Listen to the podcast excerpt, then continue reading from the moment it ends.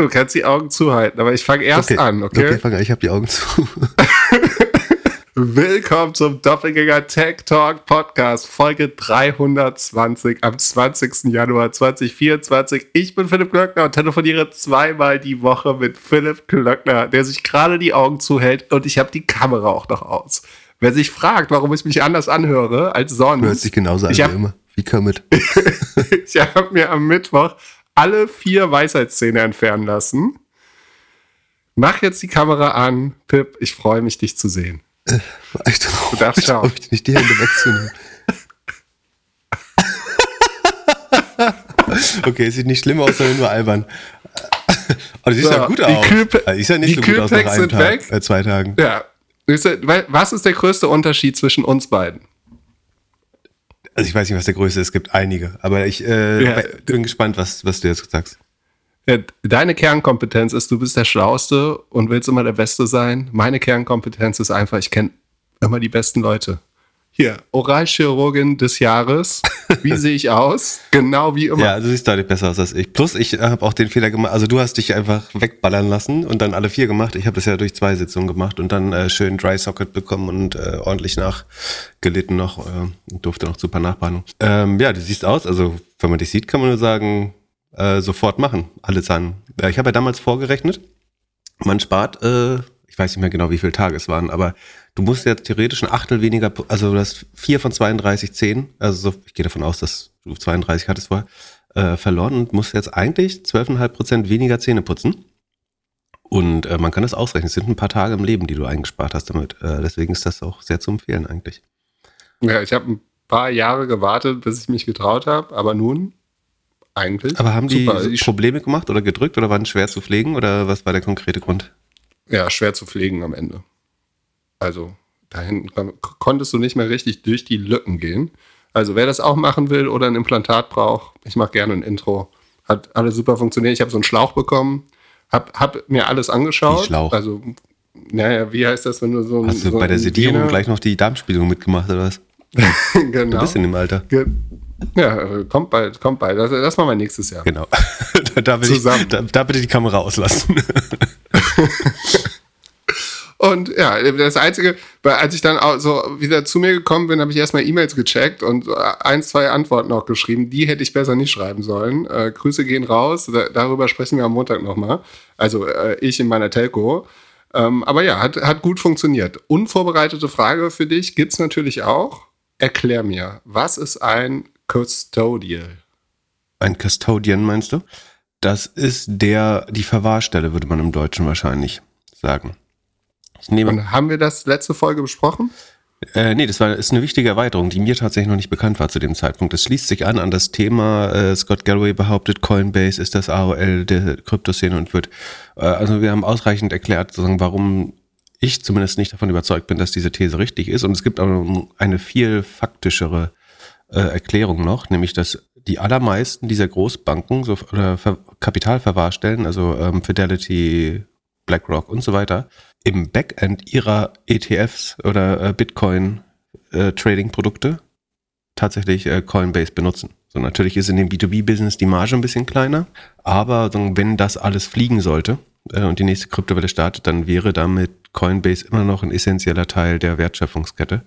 Und allein deswegen so, das ist ein weiterer Grund, würde ich sagen. Ähm, ich glaube, alles, was ich letztes Mal gesagt habe, stimmt trotzdem, aber das hier ist sozusagen die noch viel einfachere Erklärung, warum diese These einfach, äh, also warum Scott Galloway nachweislich genauso wenig von Krypto versteht wie wir. Ich habe das ja eher aus einer Marktlogik erklärt, aber damit ist eigentlich klar, dass die, die Wette gegen Coinbase äh, müsste man Leute tendenziell eher warnen davor. Ich glaube, dass Coinbase immer noch ein sagen, sehr guter Hedge gegen den Kryptomarkt äh, ist, weiterhin.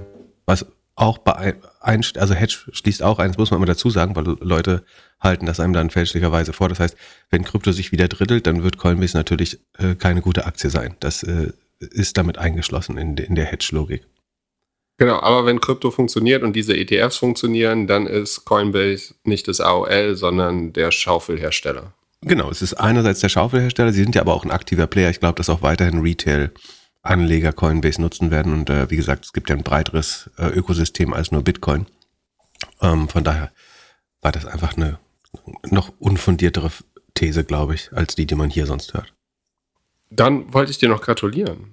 Gratulation zum Tech-Update. Du bist jetzt Kolumnist im Manager-Magazin. Ja, warum nur ein Newsletter, wenn man zwei haben kann? Da, das hat sich, also beides war schon länger geplant. Also sowohl, dass ich äh, in irgendeiner Art äh, da stattfinden darf, äh, als auch, so haben wir ja schon seit Ewigkeiten darüber geredet, ob wir einen machen. Äh, und wie das so ist, die guten Vorsätze äh, haben auch beide Publisher sozusagen sich entschlossen, das jetzt dieses Jahr, Anfang dieses Jahres durchzuziehen. Genau, und ich darf da äh, nicht nur ich, sondern auch äh, Florian Heinemann, Judith Dada ähm, und andere, so, ich will jetzt sagen mal äh, Szenegrößen, Sekunde, ich muss mal gucken, wer der vierte war, das habe ich jetzt kurz vergessen, ähm, aber der Vollständigkeit halber würde ich dann doch erwähnen. Katharina Wilhelm ist die äh, vierte im Bunde, vielleicht kommen noch neue dazu. Ähm, aber sozusagen der das Manager-Magazin hat, bringt ein Newsletter-Produkt auch raus, das Tech Update heißt. Äh, ist derzeit kostenlos. Ansonsten das Manager-Magazin ja viele Paid-Inhalte auch. Aber dieser Newsletter und sagen meine kleine Kolumne nach jetziger Planung zumindest erstmal wird noch free for all sein. Genau. Und ich werde für die sagen typische Audience des Männermagazins ein spannendes Thema. Äh, ich weiß gar nicht so, vielleicht monatlich äh, oder irgendwie in dem Dreh ähm, einordnen dürfen. Und diesmal hast du Microsoft, Apple genommen, was wir in der letzten Folge kurz besprochen haben. Genau, wir sind darauf in der letzten Folge schon eingegangen. Es war so ein bisschen, äh, inwiefern war, also Thema ist, man kann das gerne, Jan packt das bestimmt in die Shownotes, da kann man es nochmal nachlesen. Inwiefern war das einerseits berechenbar, dass äh, Microsoft besser sein soll? Das hatten wir äh, schon erklärt. Oder warum sollte Microsoft eigentlich mehr sein? Und ich finde das äh, einigermaßen nachvollziehbar. Es ist eher die Frage, warum Apple noch so viel wert war.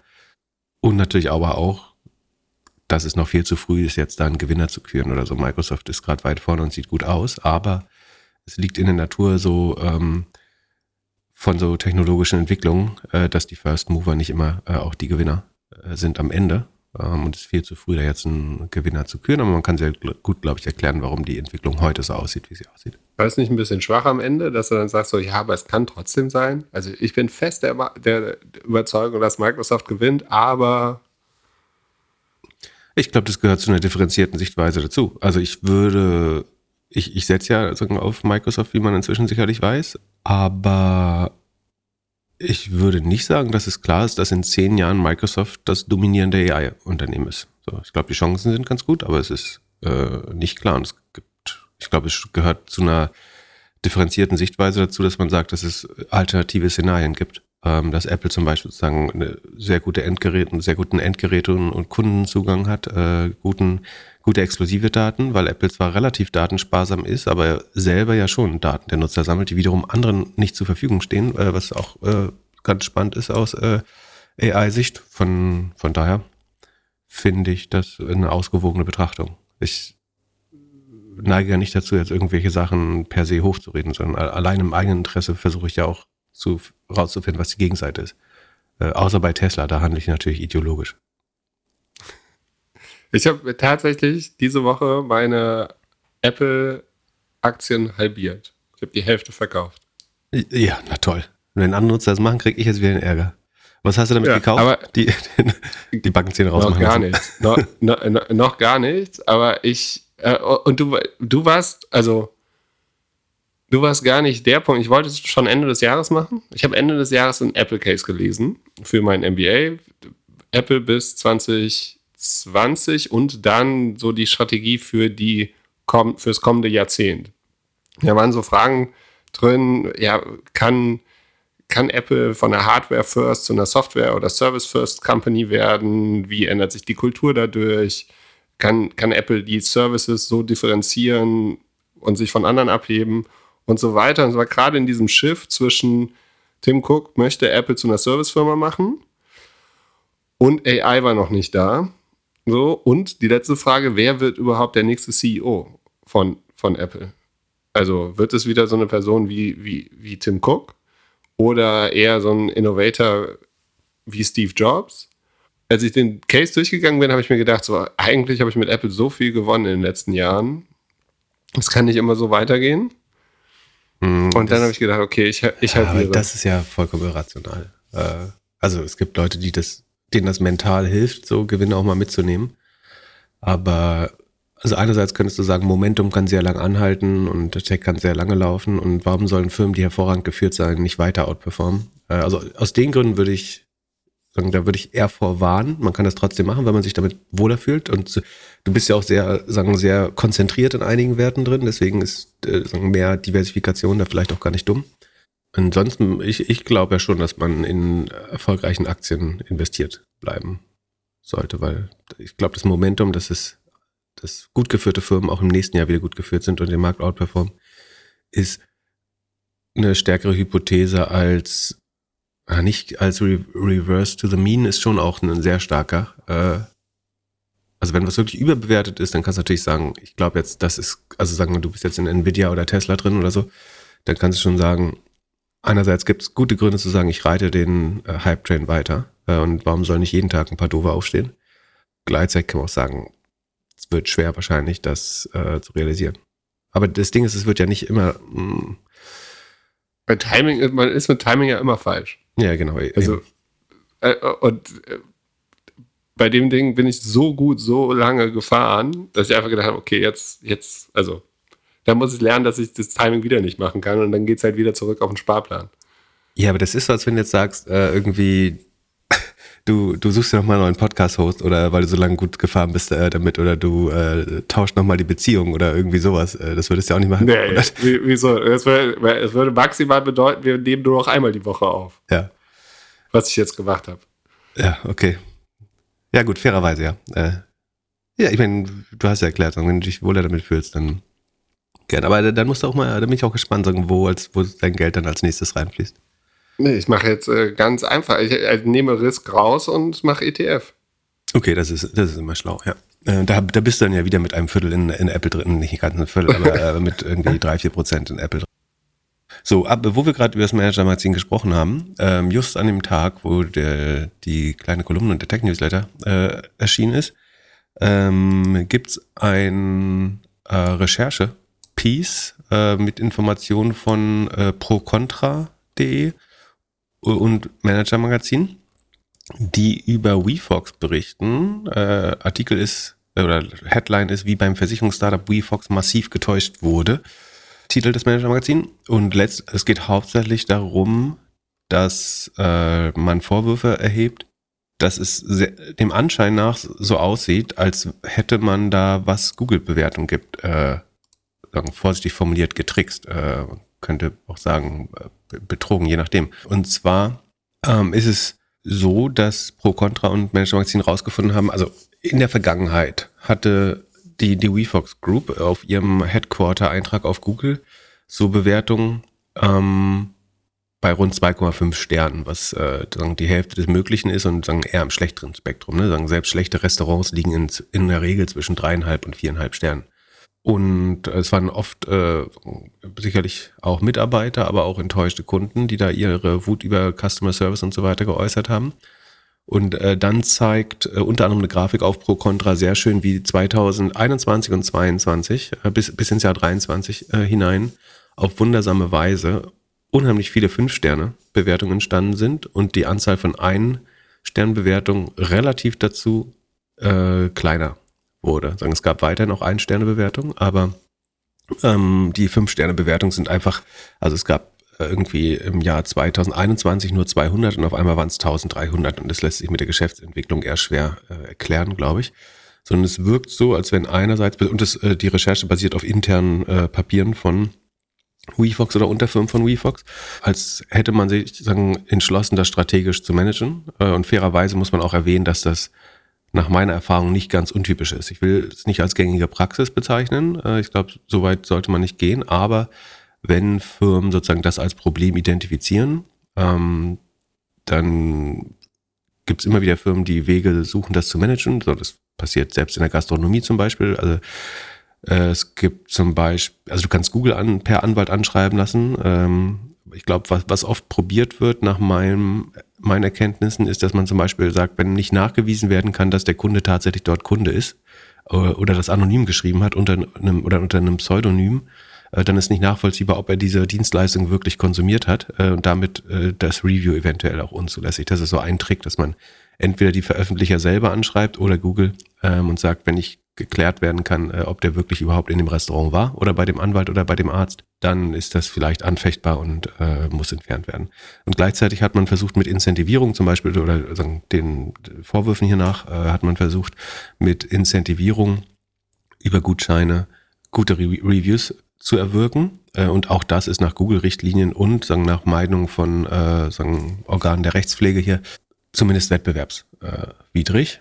Genau, da gibt, also es scheint was dran zu sein, insofern, dass zumindest auch intern bei WeFox äh, ermittelt wird äh, dazu. Die nehmen in dem Artikel auch Stellung, äh, kann man sich durchlesen. Äh, ich würde ihm jetzt auch nicht äh, unheimlich viel Platz einräumen wollen, ähm, aber es ist ganz äh, spannend zu sehen. Also äh, spannend ist wirklich der Chart, den man sowohl auf Pro Contra als auch Manager Magazin sieht, wie sich äh, das entwickelt hat. Und das Spannende ist, nachdem diese Kampagne offenbar eingestellt, oder dem, dem Anschein nach eingestellt wurde, ist es zum Beispiel von April 23 bis Rest des Jahres äh, dann wieder nur noch zu 110 Ein-Stern-Bewertungen gekommen, zu einer relativ kleinen Anzahl, es müssten weniger als 10 Prozent sein, die fünf Sterne gegeben haben, während es vorher halt über 80 Prozent fünf Sterne waren. Ähm, das heißt, es ist schwer, nicht dem Eindruck zu unterliegen, äh, dass da sehr aktiv die Reviews ge gemanagt äh, worden sind und dass man es, also das Ergebnis war, dass man es von zweieinhalb auf über viereinhalb ähm, verbessern konnte oder auf 4,4 zeigt hier ein Screenshot. Ich glaube, es ging bis 4,6 teilweise hoch verbessert äh, wurde. Passiert in einem Zusammenhang mit einem Unternehmen, was sie äh, akquiriert haben, Beratungswerk 24. Dann gibt es eine Firma, äh, glaube ich, darunter noch, die das geleistet hat. Und es steht auch äh, sagen, in, zur Frage, ob eventuell sagen, ein untreuer Tatbestand äh, besteht, also ob eventuell jemand sozusagen durch Beauftragung dieser Firmen sich selber bereichert haben könnte, äh, wenn ich es wenn richtig äh, verstehe. Wie gesagt, es muss dann alles durch Ermittlungen so geklärt werden. Noch, äh, sollte man nicht vorverurteilen. Wie gesagt, es ist auch wichtig zu verstehen, dass es viele Firmen gibt, die ihre die Qualität ihrer Reviews managen, sowohl durch Incentivierung als auch durch das Unterdrücken von schlechten äh, Bewertungen, wo es möglich ist. Äh, es gibt aber, ich würde sagen, die Mehrheit der Unternehmen tut das noch nicht. Also gängige Praxis ist es insofern dann äh, auch nicht. Und es ist schon erwähnenswert, wenn jemand das so äh, stark handelt, weil es natürlich sagen, über Kernprobleme mit dem Produkt auch so ein bisschen äh, hinwegtäuscht. Ne? Der Grund ist sicherlich, dass, ähm, was man vielleicht auch noch erklären kann, dass wenn jetzt ein neuer Investor Due Diligence macht, äh, das ist schon was, wo ich immer drauf schauen würde. So, äh, gerade wenn es, sagen wir, wenn du schaust dir eine Fastfood-Kette an oder eine sagen, gemanagte Arztpraxen oder Krankenhäuser oder Autohäuser oder so, dann würde man eigentlich immer in der Due Diligence auch sich die Reviews anschauen, um zu gucken, wie, äh, oder was in der Gastronomie auch wieder, nur der Hotellerie, ähm, um zu sehen, wie, wo gut wurde es bisher ähm, gemanagt. Von daher hat das, auch wenn es so ein bisschen wirkt, äh, als so wichtig ist es doch jetzt auch nicht. Nee, es hat für, für die Fähigkeit, Geld zu raisen, tatsächlich Einfluss, äh, weil es in der Regel von Unternehmensberatung bei der Due Diligence mit in Betracht gezogen wird. Aber wie willst du denn gute Bewertungen bekommen, ohne Leute zu intensivieren? Ist ja immer ein Faktor, dass Leute eher bewerten, wenn was schlecht ist. Das ist genau das auch nochmal fairerweise ist es so, dass schlechte Erfahrungen über, äh, wie soll man sagen, so ein bisschen überindizieren. Also bei vielen Geschäftsmodellen beschweren sich Leute nur, wenn was schlecht läuft. Ähm, was du darfst, ist, dass du sagst, äh, irgendwie am Ende eines gewissen Geschäftsprozesses, also zum Beispiel du hast eine Restaurantbuchung gemacht und zwei Tage später fragst du den Gast nochmal, ähm, wie hat es ihm bei uns gefallen, geben Sie uns Feedback. Da gibt es auch eine Taktik, die nach meinem Verständnis zumindest nach Google-Richtlinien äh, auch nicht erlaubt ist, aber äh, was ganz oft gemacht wurde äh, und was auch schwer so richtig ähm, zu beweisen ist oder wenn man, wenn man schlau macht, äh, funktioniert das noch ganz gut. Du kannst natürlich erst fragen, wie hat es Ihnen gefallen und nur wenn es den Leuten gut gefallen hat, ähm, schickst du ihnen dann, hey, möchten Sie das auch noch Google erzählen? Äh, oder auf einem anderen, äh, auf, auf Trustpilot oder was weiß ich, äh, noch ihre Meinung abgeben.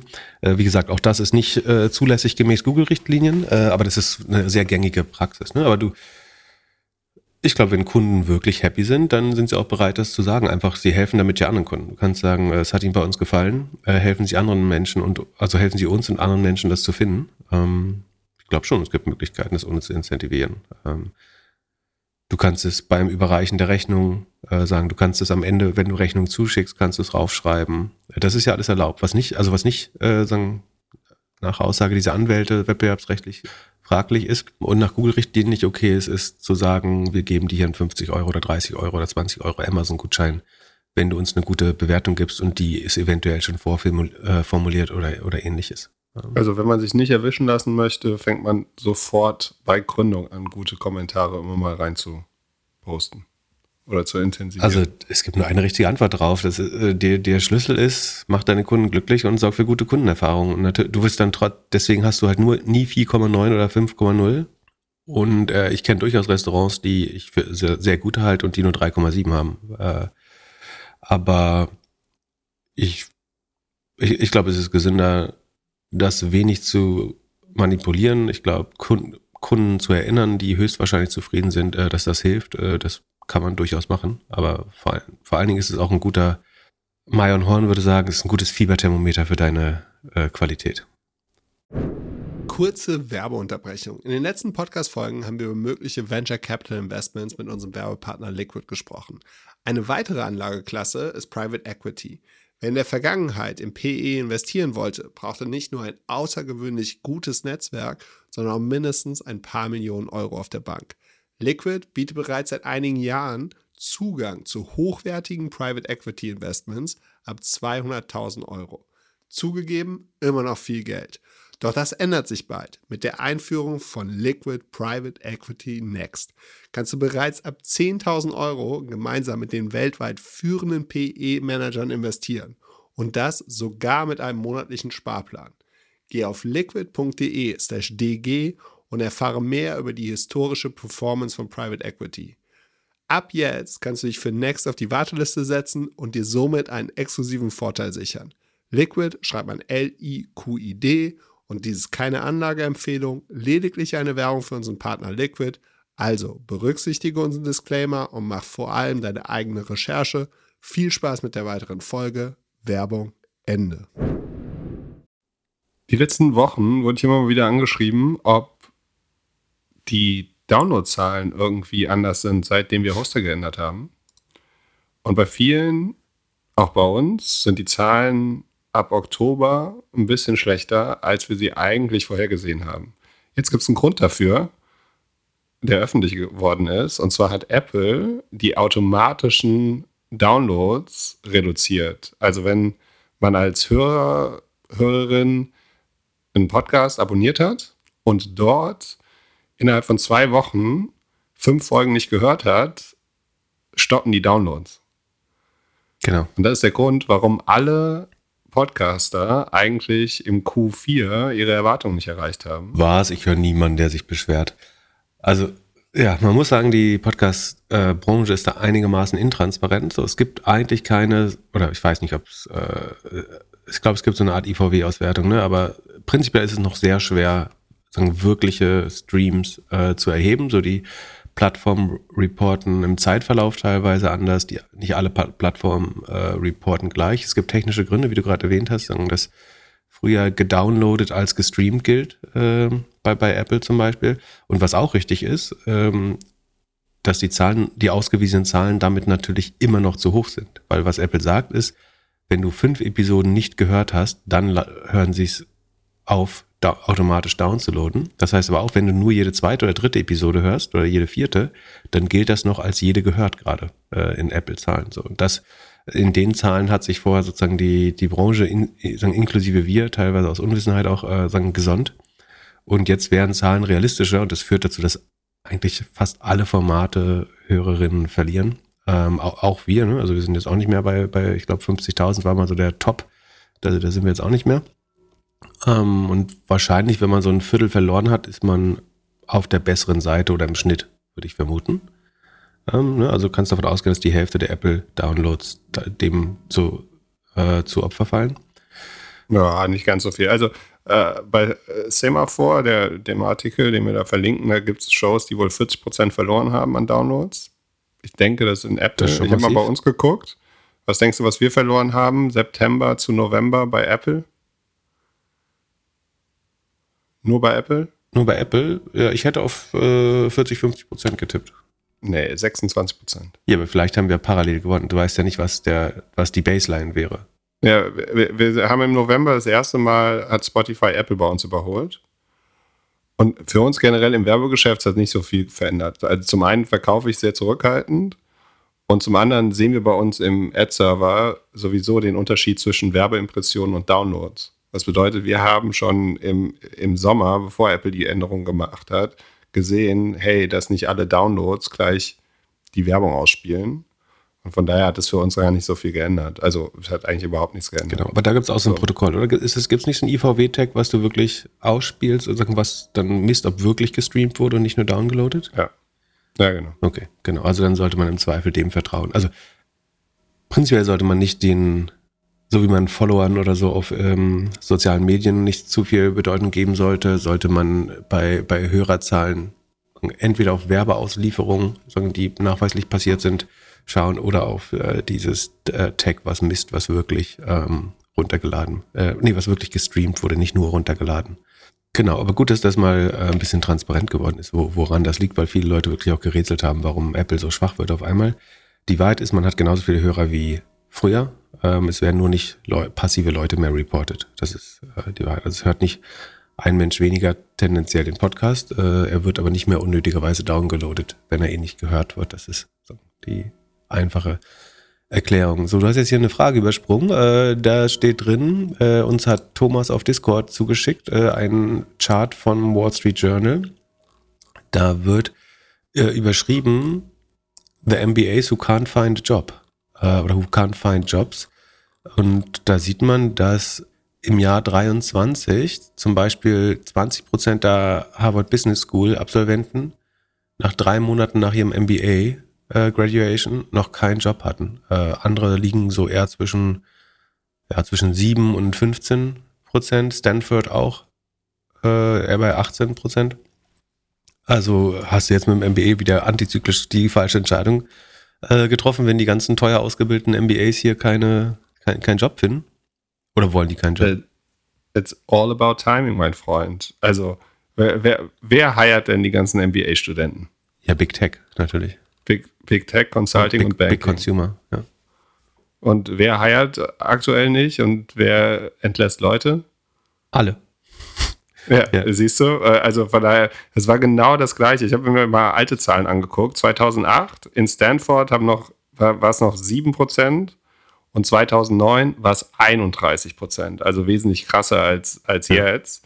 Es ist ganz normal, aber ähm, also. Es gibt, äh, ja, ich glaube, es gibt zwei unterschiedliche Hypothesen. Du könntest sagen, also Bildung ist ein guter Markt äh, für oder ein gutes Beispiel für Schweinezyklen. Äh, Schweinezyklen spricht man von, wenn sozusagen Märkte nicht effizient sind, weil es einen Zeitversatz äh, gab. Sagen, weil du, ähm, es gibt gerade einen Lehrermangel, dann studieren ganz viele Lehrer und in vier Jahren sieht der Markt schon wieder ganz anders aus. Äh, und dann hast du ganz viele Lehrer, die dann keinen Job haben. So, und deswegen muss man das manchmal so ein bisschen äh, steuern ähm, damit diese Schweinezyklen überwundet werden können. Du kannst jetzt sagen, das ist jetzt einfach so, die, die äh, ganz viele haben hier MBAs angefangen, weil das super schlau konnte man letzten drei Jahre richtig viel Geld verdienen im Boom, äh, weil die Gehälter in den Hiring Sprees der großen Tech-Unternehmen stark angestiegen sind.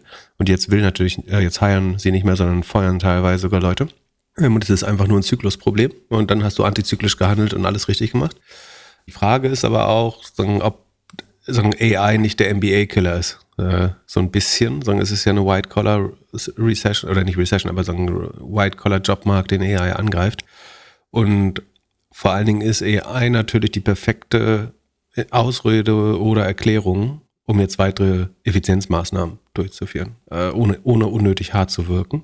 Ähm, Google entlässt weiter immer so, ist kein Quiet, Quiet Firing, aber Slow Firing. Also es werden, kommen immer mal wieder News, so dass jetzt nicht tausende von Leuten, aber ein paar hundert so in der Ad-Unit, ähm, in dem Firmenkindergarten da im, was war das letzte, wo sie Leute entlassen haben? Ähm, Bei YouTube mit Creator. Genau, genau, YouTube Creator Support, richtig, richtig, sehr gut. Und man kann halt sehr viel äh, begründen, gerade mit AI. AI macht das effizienter und es ist natürlich auch als Narrativ spannend, weil es den auch dem Shareholder oder der Shareholderin äh, demonstriert, die Firma wird zukünftig mehr Operating Leverage haben, noch durch AI wahrscheinlich. Das heißt, äh, Leute entlassen können und sagen, wir machen das, weil AI das für uns erledigt, äh, sagen, ist schon eigentlich auch eine positive Aussicht auf die Zukunft, weil du denkst, das könnte natürlich so weitergehen, dass die Firma immer mehr mit AI schafft. Und das ist schon ein Aspekt, den man auch äh, bedenken könnte. Also du hast natürlich beide Sachen werden sicherlich wirken hier. Ne? Es ist nie schwarz oder weiß, sondern natürlich gibt es eine Zyklizität, sagen im MBA-Hiring oder im, Hiring, im, im Jobmarkt insgesamt. Ähm, aber vielleicht gibt es auch einen langfristigen Trend, der heißt White-Collar-Worker, vielleicht haben wir genug davon. Die, die, wie heißt das, äh, die, die Fake Elites, nee, wie werden die immer genannt äh, in dem anderen Podcast? Äh, Surplus Elites. Du bist, du bist offiziell Surplus Elite. Sehr schön. Ich werde dich jetzt immer Surplus Elite nennen. Überfluss Elite bist du. Oder wir. Kann, kannst du dich noch erinnern, was dein, äh, was mein One Thing ist? Wie One Thing? Äh, ich habe doch, ich hab, als wir unseren dreijährigen Podcast gefeiert haben, habe ich doch gesagt, ich mache jetzt nur noch eine Sache. Achso, das ist Podcasten, hast du gesagt. Genau. Und da hast du ein MBA angefangen. Aber das gehört, ja, das gehört ja alles der, zum Podcast natürlich. Genau, also äh, um den Podcast besser zu machen, muss ich besser werden. Damit ich besser werde, mache ich den MBA. Von daher ist mir komplett egal, wie die, wie, wie die Rankings da also sind. Deine Wette ist Creator-Wirtschaft über Surplus MBA Elites. Ja, und was ich in den letzten drei Monaten MBA gelernt habe, ist, dass ich sowieso den besten Job für mich persönlich habe. In den letzten also, drei Monaten, in den letzten drei Jahren meinst du? In den letzten drei Monaten, während ich den MBA gemacht habe. Um da, weil da kriegt man ja so ein bisschen mehr Weitblick, was die anderen so machen, was die so für Probleme haben, was bei denen so los ist. Und dann der letzte Punkt dazu: Geopolitisch wird alles interessanter in den nächsten Jahren. Und wo willst du da ein besseres Verständnis bekommen als bei einem internationalen MBA? Ja, ist auch nachvollziehbar. Ich, ich sehe gerade äh, so ein paar hundert Leute vor mir, die aufgrund deiner Schilderung hier sich jetzt alle für ein MBA entschieden haben und jetzt wieder alle raus aus dem MBA wollen. Ja, aber, aber, Timing is everything. Das ist ungefähr so, wie, wie wenn man. Timing äh, ist ja Herr Glücklers größte Stärke, muss man nochmal dazu sagen. ja, gut, Entschuldigung. Ich bin immer zehn Jahre zu früh. Von daher ist es vielleicht eine gute Entscheidung, wenn man sich jetzt langsam damit beschäftigt. Ja. Okay, ähm, auch das, wie gesagt, das äh, sieht immer dramatischer aus, als ist. Äh, du hast ja richtig beschrieben, es gab da schon mal nach Krisen auch Raten von 30 Prozent oder so, die nicht, und das ist hier, die keinen Job nach drei Monaten haben. Es kann auch gut sein, dass man mal sagt, ich mache mal noch mal ein halbes Jahr Sabbatical in Cabo jetzt äh, nach dem Master, weil ich vielleicht auch eine Doppelbelastung hatte, weil ich gearbeitet habe und den Master gemacht habe und jetzt äh, chill ich mal aus, weil ich danach wahrscheinlich einen neuen Mitarbeiter, äh, neuen, oder vielleicht zählt man auch, wenn man gründet zum Beispiel nicht da rein und gerade, das würde erklären, warum Stanford und Harvard und MIT Sloan ähm, relativ hoch werden zum Beispiel, das Gründung vielleicht auch. Naja, ähm, trotzdem ganz spannende Statistik. So, dann haben wir eine Hörerfrage. Und zwar hat auf dem Discord jemand gefragt, was glaubst du oder ihr sind die Hauptgründe, dass in Deutschland seit zwei Jahren über ökonomischen Niedergang und Unterstützungsbedürftigkeit gesprochen wird? Ist es reines Kalkül, um mehr Geld und Zugeständnisse zu bekommen oder warum wird im öffentlichen Diskurs die Tatsache, dass wir ein Land mit zyklischem Business sind, äh, das sich als erstes verabschiedet, aber vermutlich auch als eines der ersten wiederkommen wird, äh, quasi gar nicht gesprochen? Ja, ist eine spannende Frage, äh, glaube ich, die sich sicherlich viele stellen äh, oder viele stellen sollten vielleicht mal äh, auch. Äh, und ein bisschen stecken Antworten ja schon drin. Und es ist jetzt auch nicht, als wenn darüber gar nicht gesprochen ist. Man muss ein bisschen schauen, ob man nur Headlines klickt, die man auf Twitter äh, oder Facebook sieht, oder ob man sich breiter informiert, dann findet man auch breitere Meinungen. Also eigentlich ist es so, dass Ökonomen relativ klar und relativ unisono auch äh, drei Gründe aufzählen, warum wir jetzt sozusagen gerade in der Krise sind. Ne? Ist gerade letzte Woche rausgekommen, glaube ich, oder diese Woche die Zahl, dass Deutschland jetzt 0,3 Prozent geschrumpft ist und sich deutlich schlechter schlägt als andere große Volkswirtschaften. Und dann die Gründe, die Ökonomen anführen, also jetzt äh, nicht irgendwie die, die Yellow Press, sondern äh, Ökonomen, sind relativ klar. Also das eine ist hohe Energieinflation, also generelle Inflation und auch wir hatten auch so eine Inflationsfrage, haben wir die eigentlich auch drin? Die können wir gleich mitmachen bei dem Thema. Die machen wir gleich mal mit. Aber okay, also wir machen das jetzt ein bisschen detaillierter. Also Punkt eins ist, äh, sagen, hohe Inflation, insbesondere Energieinflation. Das lag natürlich daran, dass wir besonders abhängig von Energieimporten waren, also äh, in Klammern billiges Gas äh, und Öl aus Russland. Und ähm, das hat unsere Preise besonders stark getroffen. Andere Länder sind ein bisschen unabhängig davon, äh, aber auch nicht vollkommen unabhängig. Wir sind auf der Energieseite besonders stark eben von diesen Importen abhängig und wir haben uns durch den Boykott Russlands das quasi äh, dann besonders schwer gemacht, ähm, also für den es natürlich aber gute Gründe gibt.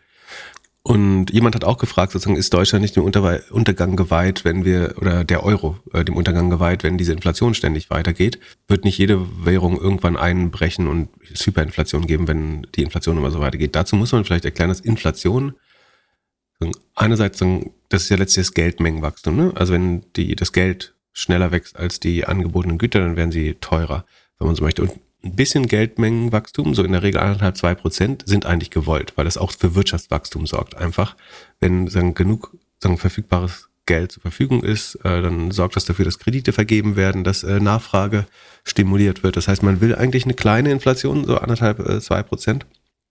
Und äh, gleichzeitig reguliert sich Inflation zu einem gewissen Grad ja auch ganz gut selber. Das heißt, wenn Dinge sehr teuer werden, werden sie weniger gekauft, dadurch kühlt die Wirtschaft ab und dadurch sinkt dann auch wieder die Inflation normalerweise. Das heißt, eigentlich reguliert hat so einen selbstregulierenden Mechanismus, aber man möchte eigentlich trotzdem sagen, die, die Preisstabilität haben, damit, ähm, oder Preisniveaustabilität, damit ähm, es berechenbar wird, weil die, diese Schwankungen, wenn man das jetzt sich selbst überlassen würde und sagt, dann geht die Inflation halt mal hoch auf 8% und dann wird alles so teuer, dann wird weniger gekauft, dann äh, sagen, werden Arbeitsplätze abgeschaffen und Löhne sinken und dann sinkt auch die Inflation und so weiter. Das ist, kann auch so eine Art Schweinezyklus werden, beziehungsweise ist einfach, dann ist man zu der Erkenntnis gekommen, dass das so ein bisschen zu steuern äh, und so stabil wie möglich zu halten, schafft gute Planungsvoraussetzungen für, für die Wirtschaft und für die Konsumenten, also die Wirtschaftsindividuen oder Subjekte. Und ähm, deswegen versucht man Inflation so ein bisschen äh, zu, zu managen, äh, hauptsächlich um Planbarkeit zu bekommen, würde ich sagen. Ähm, weil das dann insgesamt so ein bisschen die Wirtschaft schmiert im Sinne von, äh, wenn sie besser planen kann, kann sie auch besser äh, laufen. Äh, Inflation, äh, Entschuldigung, Investitionsrechnungen werden berechenbarer und so weiter. So, also das Inflation war jetzt aber sagen, weil das dann auch so ein bisschen zu Kaufzurückhaltung, für Kaufzurückhaltung äh, und hohe sagen Erzeugerpreise sorgt ähm, das hat jetzt sicherlich nicht geholfen äh, und einer der Gründe, warum Deutschland besonders stark betroffen ist. Das zweite ist hohe Zinsen. Da muss man fairerweise sagen, das betrifft ja alle Länder einigermaßen gleichermaßen. Und da muss man auch sagen, die, die Zinserhöhung hat ja den expliziten Auftrag, sozusagen, wenn man will, oder das, das Kalkül, dass man die Wirtschaft abkühlen möchte. Ne? Das macht man um die Inflation, also du erhöhst die Zinsen ja, um die Inflation runterzubekommen und die Inflation bekommst du runter, indem du die Wirtschaft abkühlst, die vorher heiß gelaufen ist mit zu viel billigem Geld, wenn man so möchte. Ähm, das heißt, das ist zu einem gewissen Grad, ist das eben Kalkül, äh, dass es schwerer wird oder dass gewisse Geschäfte schlechter laufen. Und insbesondere Bauwirtschaft zum Beispiel oder ähm, gewisse grüne Industrien werden natürlich mit hohen hohen äh, Zins, Zinsen nochmal äh, deutlich schwerer. Das heißt, der Zins beeinflusst ganz massiv, ob sich ein gewisses Bauprojekt oder auch ein anderes Investitionsprojekt äh, lohnt. Und wenn man die Zinsen erhöht, dann sinkt der, der Investitionsanreiz, sei es in, in die Bauwirtschaft ähm, oder, also kann Wohnungsbau sein, kann auch andere Sachen sein, ähm, und in sämtliche Investitionsprojekte erstmal. Und da Deutschlands Industrie sehr stark von Investitionen abhängig sind, ist das klar, dass das zu einer zusätzlichen Abkühlung führt prinzipiell ist die EZB ja unabhängig von der Regierung, also die den Zins festlegt. Das heißt, das, die Zinsen kannst du jetzt nicht der aktuellen Regierung äh, an, ankreiden, äh, eigentlich. Ähm, und wie gesagt, das soll zu einer Abkühlung führen. Und dann das dritte, das hängt so ein bisschen damit zusammen, ist unsere hohe Exportabhängigkeit. Das ähm, während andere, ich glaube in den USA ist es zwei Drittel zum Beispiel, ist in interner Konsum, also Nachfrage von, von Amerikanern, die äh, sozusagen die Wirtschaft äh, treiben. Und in Deutschland ist halt so, dass nur 50 Prozent, glaube ich, Konsum ist und der Rest ist dann Industrieproduktion, Export. Und ähm, damit trifft uns die ab die Zyklizität, also der Zins wird ja gerade überall auf der Welt relativ stark oder in den meisten westlichen Ökonomien, bei unseren Handelspartnern, sage ich mal, äh, erhöht so zwischen, sagen wir, zwischen drei und fünf Prozent je nach Land. Und äh, damit kühlen sich natürlich auch diese Wirtschaften relativ stark ab und dadurch werden auch dort Investitionsrechnungen eher sagen, negativ. Ähm, das heißt, es wird weniger investiert, bis auf so einzelne Bereiche wie AI äh, zum Beispiel. Das heißt, die CapEx sinkt äh, und damit sinkt sozusagen der Exportumsatz in Deutschland. Ne? Wenn du halt, du brauchst jetzt dieses Jahr kein neues Autowerk, weil du siehst, der Autoabsatz ist gerade schwach ähm, dann brauchst du halt eine gewisse Art von irgendwie Welding Machine oder so, die in Deutschland gebaut wird bei Trumpf zufällig oder so oder was weiß ich. Brauchst du halt nicht mehr. Natürlich kürzt sich dann äh, unsere Wirtschaft ab und das ist, warum wir dann sozusagen als Erster leiden, äh, weil mit dem höheren Zins noch lange bevor irgendwelche Konsumenten anfangen, Dinge nicht mehr zu kaufen, werden eben diese Investitionen erstmal auf Halde oder sagen auf Eis gelegt, äh, in der Regel. Deutschland ist eben besonders betroffen durch die hohe Exo äh, Exportneigung ähm, und prinzipiell sozusagen den schwachen Innenkonsum. Äh, und davon ausgehen, könnte man davon ausgehen, dass, wie der, der Hörer oder die Hörerin ja sagt oder andeutet auch, wenn sagen die Wirtschaft wieder anzieht, dass sagen die Bestellungen dann sehr stark äh, zuerst auch in Deutschland äh, steigen, wo, wo dann vielleicht in anderen Ländern ein Versatz ist. Und ich glaube, fairerweise muss man sagen, so dass für diese drei Gründe, also die, die Energieinflation, äh, die, das Zinsszenario und die Exportabhängigkeit von Deutschland, ich finde es sehr schwer, sozusagen der derzeitigen Regierung anzuhängen. Was nicht heißt, dass die Ampel jetzt alles richtig macht oder so, und bei, mitnichten und bei Weitem nicht. Ähm, aber diese strukturellen Gründe, die für viel der aktuellen sozusagen, äh, sozusagen Wirtschaftsmisere äh, verantwortlich sind, die liegen hauptsächlich sozusagen in der Politik vorher, nämlich dass Deutschland immer exportabhängig war, dass wir immer energieabhängig waren und dass die Zinsen, also der, die jetzt hohen Zinsen Ergebnis von Corona-Politik äh, und so weiter, vorher schon äh, sehr laxe Geldpolitik äh, und so weiter ähm, war. Ansonsten auch der Konsum ist unter, ist, ist ein fast ein Prozent unter Vorjahr. Das ist wahrscheinlich so ein bisschen der Inflation äh, geschuldet. Ähm, dann hast du noch sagen, andere zusätzliche Probleme, so der demografische Wandel äh, und der wird nicht besser äh, in Zukunft. Du hast sagen, diesen, diese Alterspyramide, äh, die es sehr schwer macht äh, für Deutschland. Du wirst den, den Wohlstand der gesamten Boomer-Generation, insbesondere wenn es in die Rente geht, nicht mit ein paar grünen Kids äh, erhalten können. Einfach, einfach formuliert. Äh, so, so traurig ist es äh, leider. Und ich glaube schon, dass man auch sagen muss, dass es natürlich nicht da, man versucht dann sozusagen, ja, diese junge Generation, die hat keine Arbeitsmoral und so, die macht hier ihre 40 Stunden nicht und pipapo. Ähm, und ich glaube, das sieht man als konservativer Mensch wahrscheinlich so. Ich glaube, es ist auch fair zu sagen, dass es jetzt nicht allein die Arbeitsmoral der Boomer war oder der Nachkriegsgeneration, ähm, die Wohlstand geschaffen haben in Deutschland, sondern natürlich vor allen Dingen billiges Gas und Öl, die die Wirtschaft äh, stark angetrieben haben, so auf Kosten zukünftiger Generationen anderer Länder. So, das soll jetzt nicht die, die, die Lebensleistung dieser Menschen schmälern, äh, die hat natürlich auch dazu sehr stark beigetragen, aber es ist eben nicht so einfach so, sondern die mussten Emissionen nicht irgendwie in Betracht ziehen, sondern haben gesagt, wir tun mal so, als gäbe es verschiedene lange bekannte wirtschaftliche Theorien wie Externalitäten äh, nicht oder irgendwelche Klimastudien, äh, sondern wir sagen, das, wir haben einfach einen Weg gefunden, Dinge aus der Erde zu holen, die anzuzünden und das dann Wirtschaftsleistung zu nennen. Und das geht aber heute, also nach wissenschaftlicher Meinung. Also die wissenschaftliche Wissenschaft und teilweise Politik hat jetzt den Konsens gefunden, dass es so nicht weitergeht. Äh, das macht es dann einfach nochmal deutlich äh, schwerer, glaube ich. Aber wie gesagt, dieser demografische Wandel wird, wird das nicht einfacher machen in Zukunft. Also ähm, ist es nicht so, dass unsere Produktivität nicht besonders stark steigt, sondern es arbeiten noch immer weniger Leute. Äh, und sagen, arbeitende Bevölkerung mal Produktivität wäre ja eigentlich so ein bisschen ganz, eine ganz einfache Wachstumsrechnung. Genau, also ich habe mir übrigens mal angeschaut, ähm, die sagen, um das demografische Problem äh, zu lösen, da sieht man sehr gut, ähm, so es gibt einen Pillenknick und einen Wendeknick. Äh, und was ich auch nicht wusste, dass äh, Deutschland war zwischendurch mal das Land mit der niedrigsten Kinderquote der Welt äh, Sekunde, zwischen 1975 und 2015 liegt äh, die Bundesrepublik beziehungsweise wiedervereinigtes Deutschland unter anderthalb Kindern pro, äh, ich glaube pro Frau ist das gerechnet. Oder wie würde man das machen? Oder pro Ehepaar? Ich weiß nicht. Äh, 1994 war es bei 1,24. Der niedrigst äh, der Wert, Sekunde, weltweit hatte bisher kein anderes Land über vier Jahrzehnte so eine niedrige Geburtenrate ähm, wie diese 1,5. Also Deutschland ist da echt weit äh, vorne. Und Anfang der 80, 1980er lag sie bei 1,8, 1,9. Also nee, das war ein, pass auf, jetzt spannend, äh, in der DDR war sie höher. Äh, und zwar Anfang 1980er äh, Jahre lag sie bei 1,8 bis 1,9 im Vergleich zu 1,3 bis 1,4 äh, im früheren Bundesgebiet.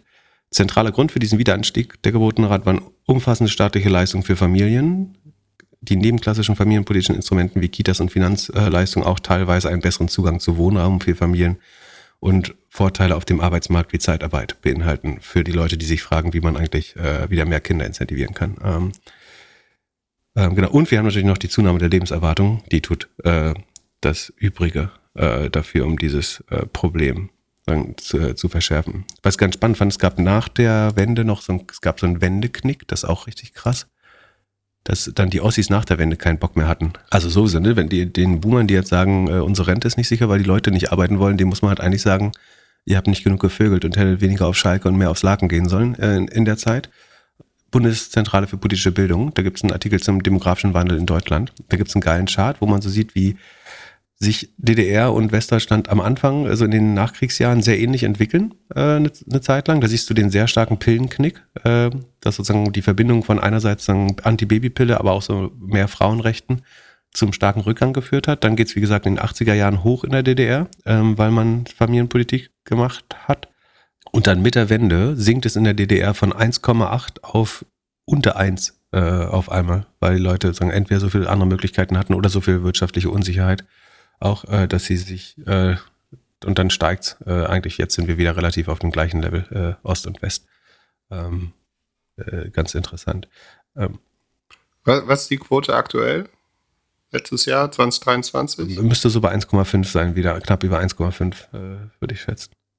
Genau, es gab auch mal so einen wilden äh, Professor, der bei Beyond the Obvious zu Gast war, der meinte, der hat irgendwie so Krieg mit äh, Demografie äh, verbunden und meinte sozusagen, wir, wir müssen, oder die Schlussfolgerung war, wenn ich es richtig verstanden habe, dass man die humanitäre Hilfe für den Gazastreifen einstellen muss, weil da, die damit immer mehr Leute gebären, die irgendwann sagen, so viel sind, dass sie sagen, in, in einem Krieg die Israelis sozusagen übertreffen äh, würden. Äh, und das ist insofern absurd, dass du ja eigentlich relativ stark siehst, äh, dass je entwickelter Länder sind, sagen die Geburtenrate sinkt, ne, weil du halt am Anfang musst du irgendwie, um zwei Kinder durchzubekommen, vier machen. Äh, und sagen, je, je prekärer dein Leben ist oder je ärmer das Land, desto mehr Kinder hat man typischerweise. Äh, und je mehr sich Länder entwickeln, desto weniger Kinder haben sie. Deswegen fand ich es eine sehr wilde Theorie. Äh.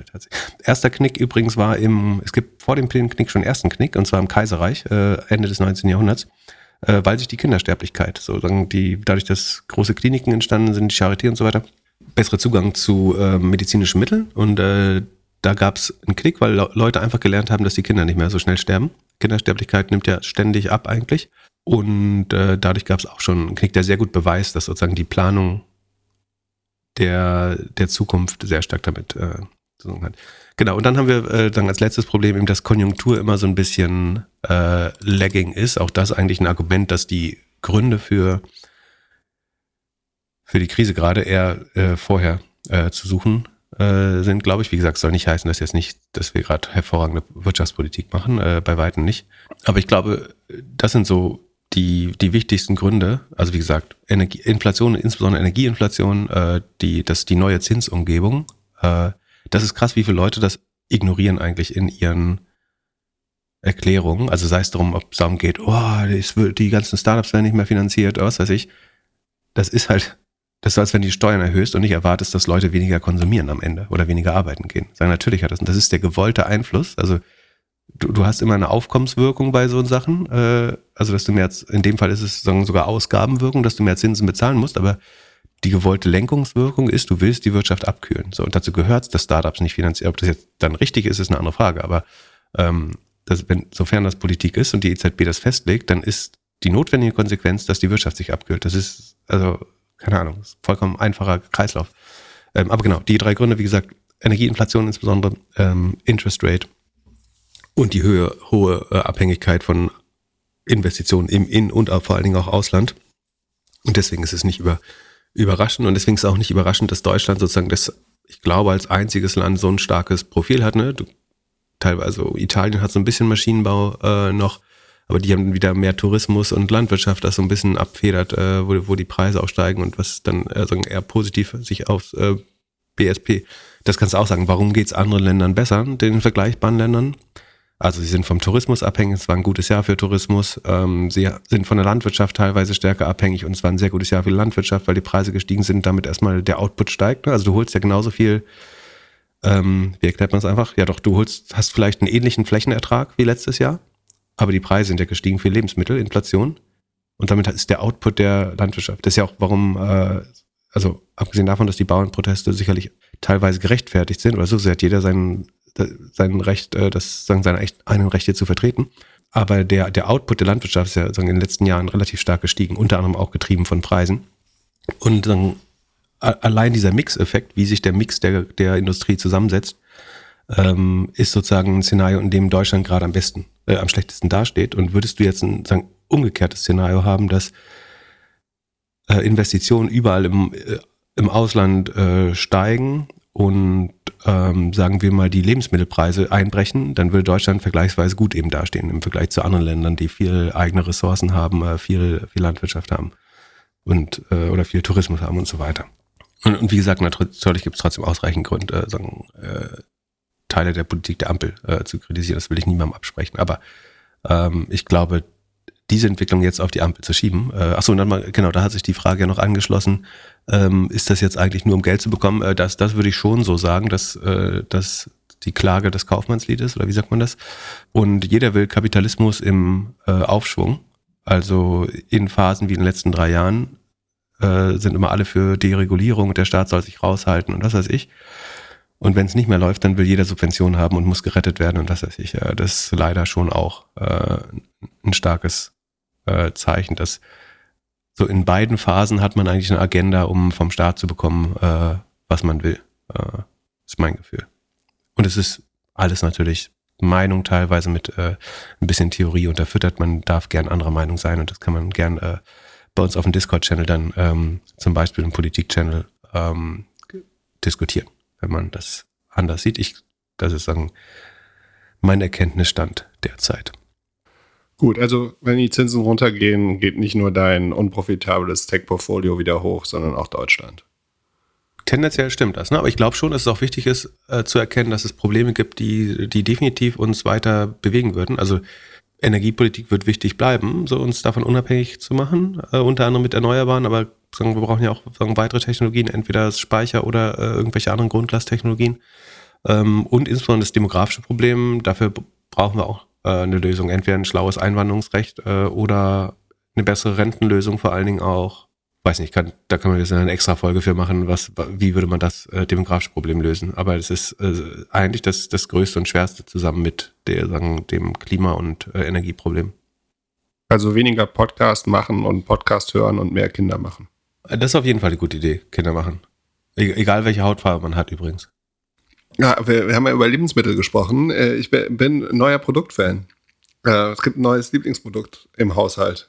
Kannst du dir vorstellen? Neuer Lebensmittellieferant? Äh, Picknick. Ja, Wahnsinn. Guter Service. Man kriegt immer was geschenkt. Wie wenn man, wie wenn man zu so einem kleinen Laden geht. Kriegt immer mal hier, hier irgendwie eine Ananas geschenkt und so. Äh, echt? Also, das ist Lebensmittelverschwendung. Naja, vielleicht sind es ja die überflüssigen man, man, kann sich ja wünschen, also man kann sich, glaube ich, wünschen, was man geschenkt bekommt. Und äh, also Service jetzt viermal ausprobiert, echt bemerkenswert gut.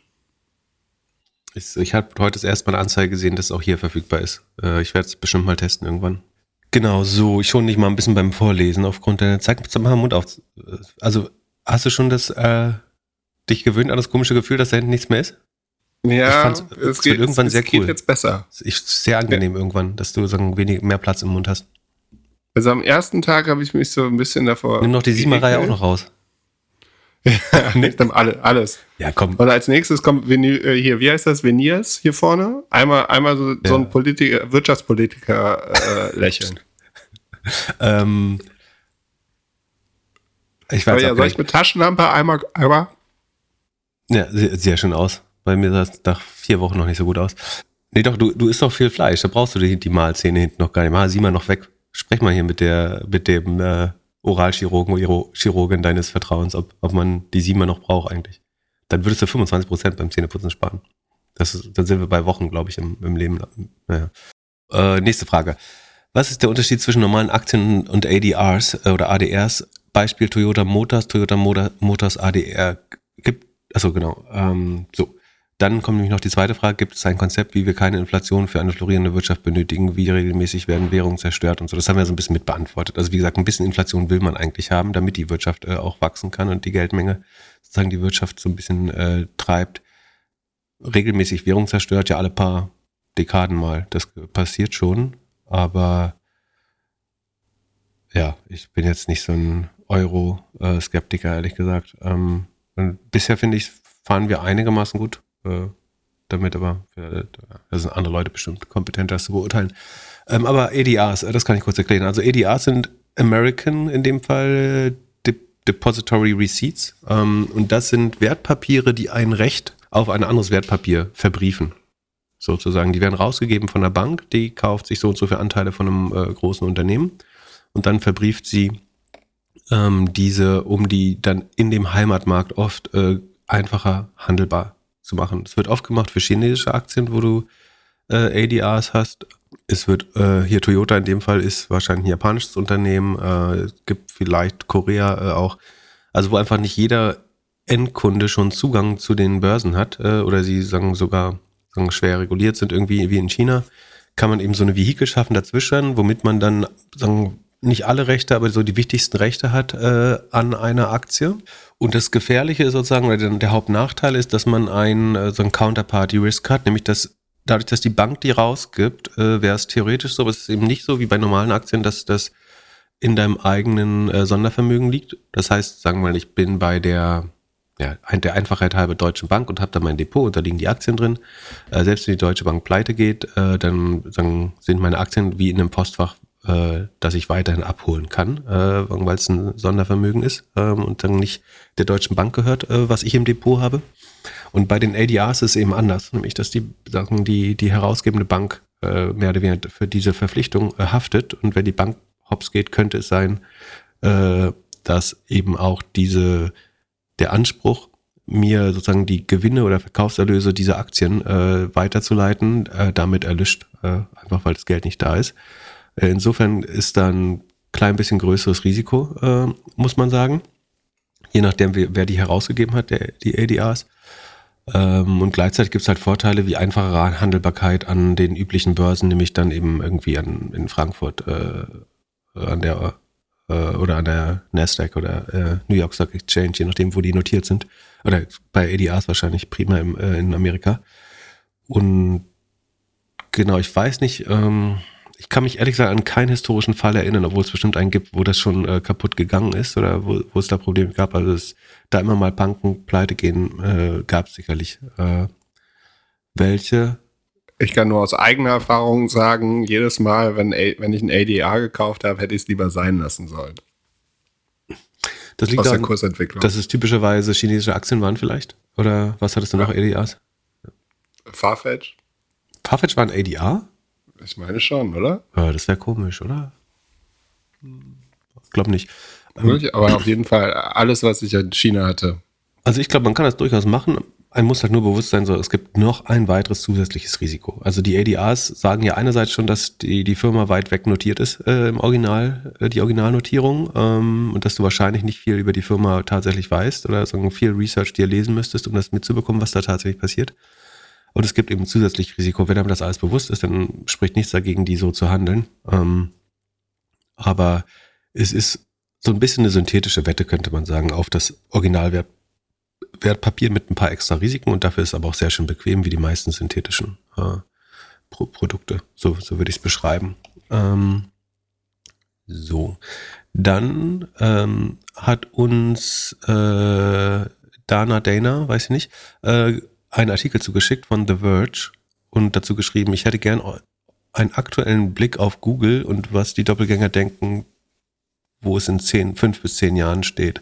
Anlass ist der hervorragende Text, wie gesagt, von The Verge, den wir verlinken. Und meine Verwirrung darüber, wieso Google die Search dermaßen verrotten lässt und KI als Quick-Win bei Search verpasst. Wie soll die Priorisierung von Maps mal aufgehen? Äh, wie wird sich das Internet verändern, wenn Google an Stärke verliert? Äh, wird das überhaupt passieren? Ähm, Genau, in dem Artikel wird so ein bisschen geschrieben, äh, wo, also A, das ist, sagen, wer keine Ahnung hat, was Suchmaschinenoptimierung oder SEO ist, für den ist das eigentlich ein ganz lustiger Einstieg, äh, um so, so ein Primer, Primer, würde man sagen, äh, im Englischen, äh, um das Thema ein bisschen zu verstehen. Es erklärt so, wo Google herkommt und wie früher Leute Webseiten optimiert haben äh, und dass es doch nicht nur hilft, einfach guten Content zu schreiben, sondern man muss eben doch äh, SEO machen und die ersten Ergebnisse bei Google sind oft von so SEO-Sachen ähm, dominiert ähm, und teilweise werden Content dann direkt für gewisse Suchanfragen geschrieben und ist dann aber doch irreführend oder führt einem nicht zum richtigen Ziel und so ein bisschen äh, wird, äh, kommt da raus, dass äh, früher war alles besser so ein bisschen. Äh, ich ich glaube, da würde ich jetzt nicht mitgehen und dass Google die Suche verrottet, äh, auch das kann man differenzierter sehen. Ich glaube, ich würde schon sagen, die organischen Ergebnisse, von Google sind besser denn je, was hauptsächlich dem Fakt geschuldet ist, dass SEO eigentlich nicht mehr so erfolgreich ist, nämlich dass Google viel besser daran geworden ist, durch die Caffeine, also Koffeininfrastruktur und das sagen die ersten Panda Core Updates, äh, die es gab, so 2010, 11 rum, glaube ich, kann Google sagen, viel besser auf, auf Nutzer und Keyword-Basis messen oder einzelne Anfrage teilweise vielleicht auch, wie zufriedenstellend das Ergebnis für Nutzer war. Dadurch, dass die Nutzerverhalten einfach viel stärker, stärker tracken. Das wurde immer wieder von Google mehr oder weniger dementiert oder in einer schlauen sprachlichen äh, Regelung der Eindruck erweckt, dass sie gewisse Nutzersignale nicht nutzen, die aber vollkommen selbstverständlich sind, dass man sie nutzt. Also jeder, der eine Suchmaschine bauen würde, würde das tun. Es gibt Leute, die haben das sagen, relativ früh erkannt. Äh, es gibt Leute, die sagen, die wollen es bis heute nicht verstehen. Aber äh, prinzipiell muss man sagen, dass ich würde sagen, die User Experience äh, oder die Fähigkeit, den Search Intent, die, die Suchintention des Nutzers äh, gut zu beantworten und dabei eine gute User Experience ähm, zu äh, anzubieten, äh, ist das größte Ranking-Signal, was es gerade gibt. Wenn du dich grundsätzlich einmal für die Top 10 oder Top 30 von Google qualifiziert hast mit deinen Inhalten, äh, dann wird Google immer besser darin zu erkennen, äh, wer jetzt wirklich das beste Ergebnis für die Nutzer war. Also das hat sich sehr langsam über die letzten 10, 15 Jahre äh, so entwickelt, würde ich sagen. Davor war es sehr stark, so ich, also gerade 2005 bis 2000 ja, 12, ja, bis zum ersten Panda-Update so ein bisschen. Oder bis zu dem, nee, nicht zum ersten, also ja, 2012, 2015 vielleicht. Da konnte man mit SEO schon einerlei, also konnte man auch wirklich schlechte Seiten sehr stark sagen, in Googles äh, oder in die Suchergebnisse katapultieren. Äh, das ist aber seitdem eigentlich zunehmend schwerer geworden. Deswegen würde ich sagen, prinzipiell sind, ist die Qualität der organischen Ergebnisse immer besser geworden mit der Zeit. Aber, was ich auch sehr stark verfolgt habe und eigentlich im gleichen Zeitraum, ist dass diese zehn besten Ergebnisse, wenn man so möchte, die der einigermaßen gute Google-Algorithmus äh, rausfindet, immer wieder sagen, weniger Sichtbarkeit bekommen, sondern dass entweder Google, das eigene Produkte von Google, äh, teilweise sind sie besser, teilweise sind sie nicht besser. Da gibt es ja sagen, aus den Prozessen jetzt auch viel Beleg für, dass so interne Kommunikationen gibt, wo man relativ klar sieht, unser Produkt würde niemals, also unser Algorithmus würde unser eigenes Produkt niemals gut finden. Deswegen müssen wir es äh, sozusagen händisch darüber stellen und unsere Suchmaschine selber manipulieren. Und natürlich gibt es Google-Produkte, also gerade so Local ähm, sind teilweise, glaube ich, äh, gute Ergebnisse. Nicht immer. Äh, manchmal ist ein Yelp vielleicht doch das bessere Ergebnis oder ein Open Table, aber ähm, da gibt es durchaus Beispiele, wo du, du willst einfach irgendwo hinkommen, dann ist natürlich die direkte Adresse oder eine, eine, kleine Karte ein gutes Ergebnis. Ähm, und dann gibt es auch welche, glaube ich, wo es nicht so ist. Und dadurch hat sich die Gesamtqualität der Suche tendenziell, also ich würde zumindest sagen, dass es sagen, zwei gegenläufige Effekte gibt, nämlich dass die organischen Ergebnisse besser werden, aber dass die immer unsichtbarer werden. Das sieht man, glaube ich, sehr stark. Und dass Google dem Anschein nach zumindest, insbesondere da, wo sie selber Produkte anbieten, ähm, dann auch in den organischen Ergebnissen immer weniger davon äh, sichtbar ist. Ähm, das, auch das ist sehr gut nachvollziehbar über die Zeit eigentlich äh, durch Studien. Genau, und äh, der, der Grund dahinter, die darüberliegende, äh, sozusagen das darüberliegende Theorem ist, glaube ich, wieder klassisch Innovators Dilemma. Also Google sitzt auf einem Geschäftsmodell mit ho sehr hohen Margen. Ne? Sie haben eine 60% Rohmarge, die aber nicht äh, indikativ ist, glaube ich, weil ähm, da schon die Traffic Acquisition Costs, die sie Apple zahlen und so weiter drin sind. Das heißt, eigentlich ist die Rohmarge, glaube ich, über 80, eher 90 Prozent, wenn man sagen jetzt nur Search an sich an, anschauen würde. Äh, so oder so haben sie noch eine EBIT-Marge von 30 Prozent am Ende, also ein hochprofitables Modell, was eigentlich siehst du nichts, was nicht Monopol ist, was so eine hohen äh, Margen hat. Gleichzeitig ist es so, dass der Markt natürlich nur so und so schnell wächst jedes Jahr. Also äh, Google hat irgendwann mal, ich glaube, es war 2013, aber nicht festnageln bitte, aber aufgehört, die Anzahl der Suchen zu reporten. Wenn man sich den Chart anschaut, sieht das meiner Meinung nach genau aus, als wenn sie sich immer, das Wachstum sich immer weiter verlangsamt hat und in dem Jahr, wo es flat war oder vielleicht schon gesunken ist, hat man aufgehört zu reporten. Ich glaube, der Grund ist so ein bisschen die Balkanisierung äh, der Suche, nämlich dass Menschen mehr und mehr für mehr und mehr Suchintentionen andere Destination Sites haben. Also ich weiß, wenn ich ein Hotel buche, gehe ich halt gar nicht mehr zu Google, sondern ich gehe direkt zu meiner präferierten Hotelplattform. Wenn ich was einkaufen will, fangen, wie wir wissen, ganz viele Leute direkt bei Amazon an. So, das ist ein Fakt. Und diese Suchen fehlen natürlich bei Google. Und ich glaube, deswegen ist es so, dass weniger gesucht wird heutzutage. Trotz, obwohl mehr Menschen online gehen und das Internet noch, ja, also es wird vollkommen normal, das Internet zu nutzen. Aber trotzdem glaube ich, dass zu, zu, insbesondere die kommerziellen Suchen äh, eventuell weniger sein könnte als Google. Und das ist, glaube ich, auch der Grund, warum Google diese eigenen Produkte gebaut hat, damit du eben nicht mehr direkt zu anderen Services gehst. Und früher dachte ich mal, die wollten einfach noch mehr Share von den eigenen Suchergebnissen haben. Heute würde ich sagen, sie haben gesehen, dass ihre Nutzer zu, zu Booking, Airbnb, zu, zu Flugvergleichsseiten, zu Preisvergleichsseiten, zu Amazon abgehauen sind. Deswegen haben sie versucht, diese Produkte in der Sucherfahrung selber nachzubauen. Um, also viel defensiver als ich ursprünglich vermutet habe, so oder so, kann man aber darüber reden, ob es marktmissbräuchlich war, oder, beziehungsweise ist ja nachgewiesen, dass es teilweise war.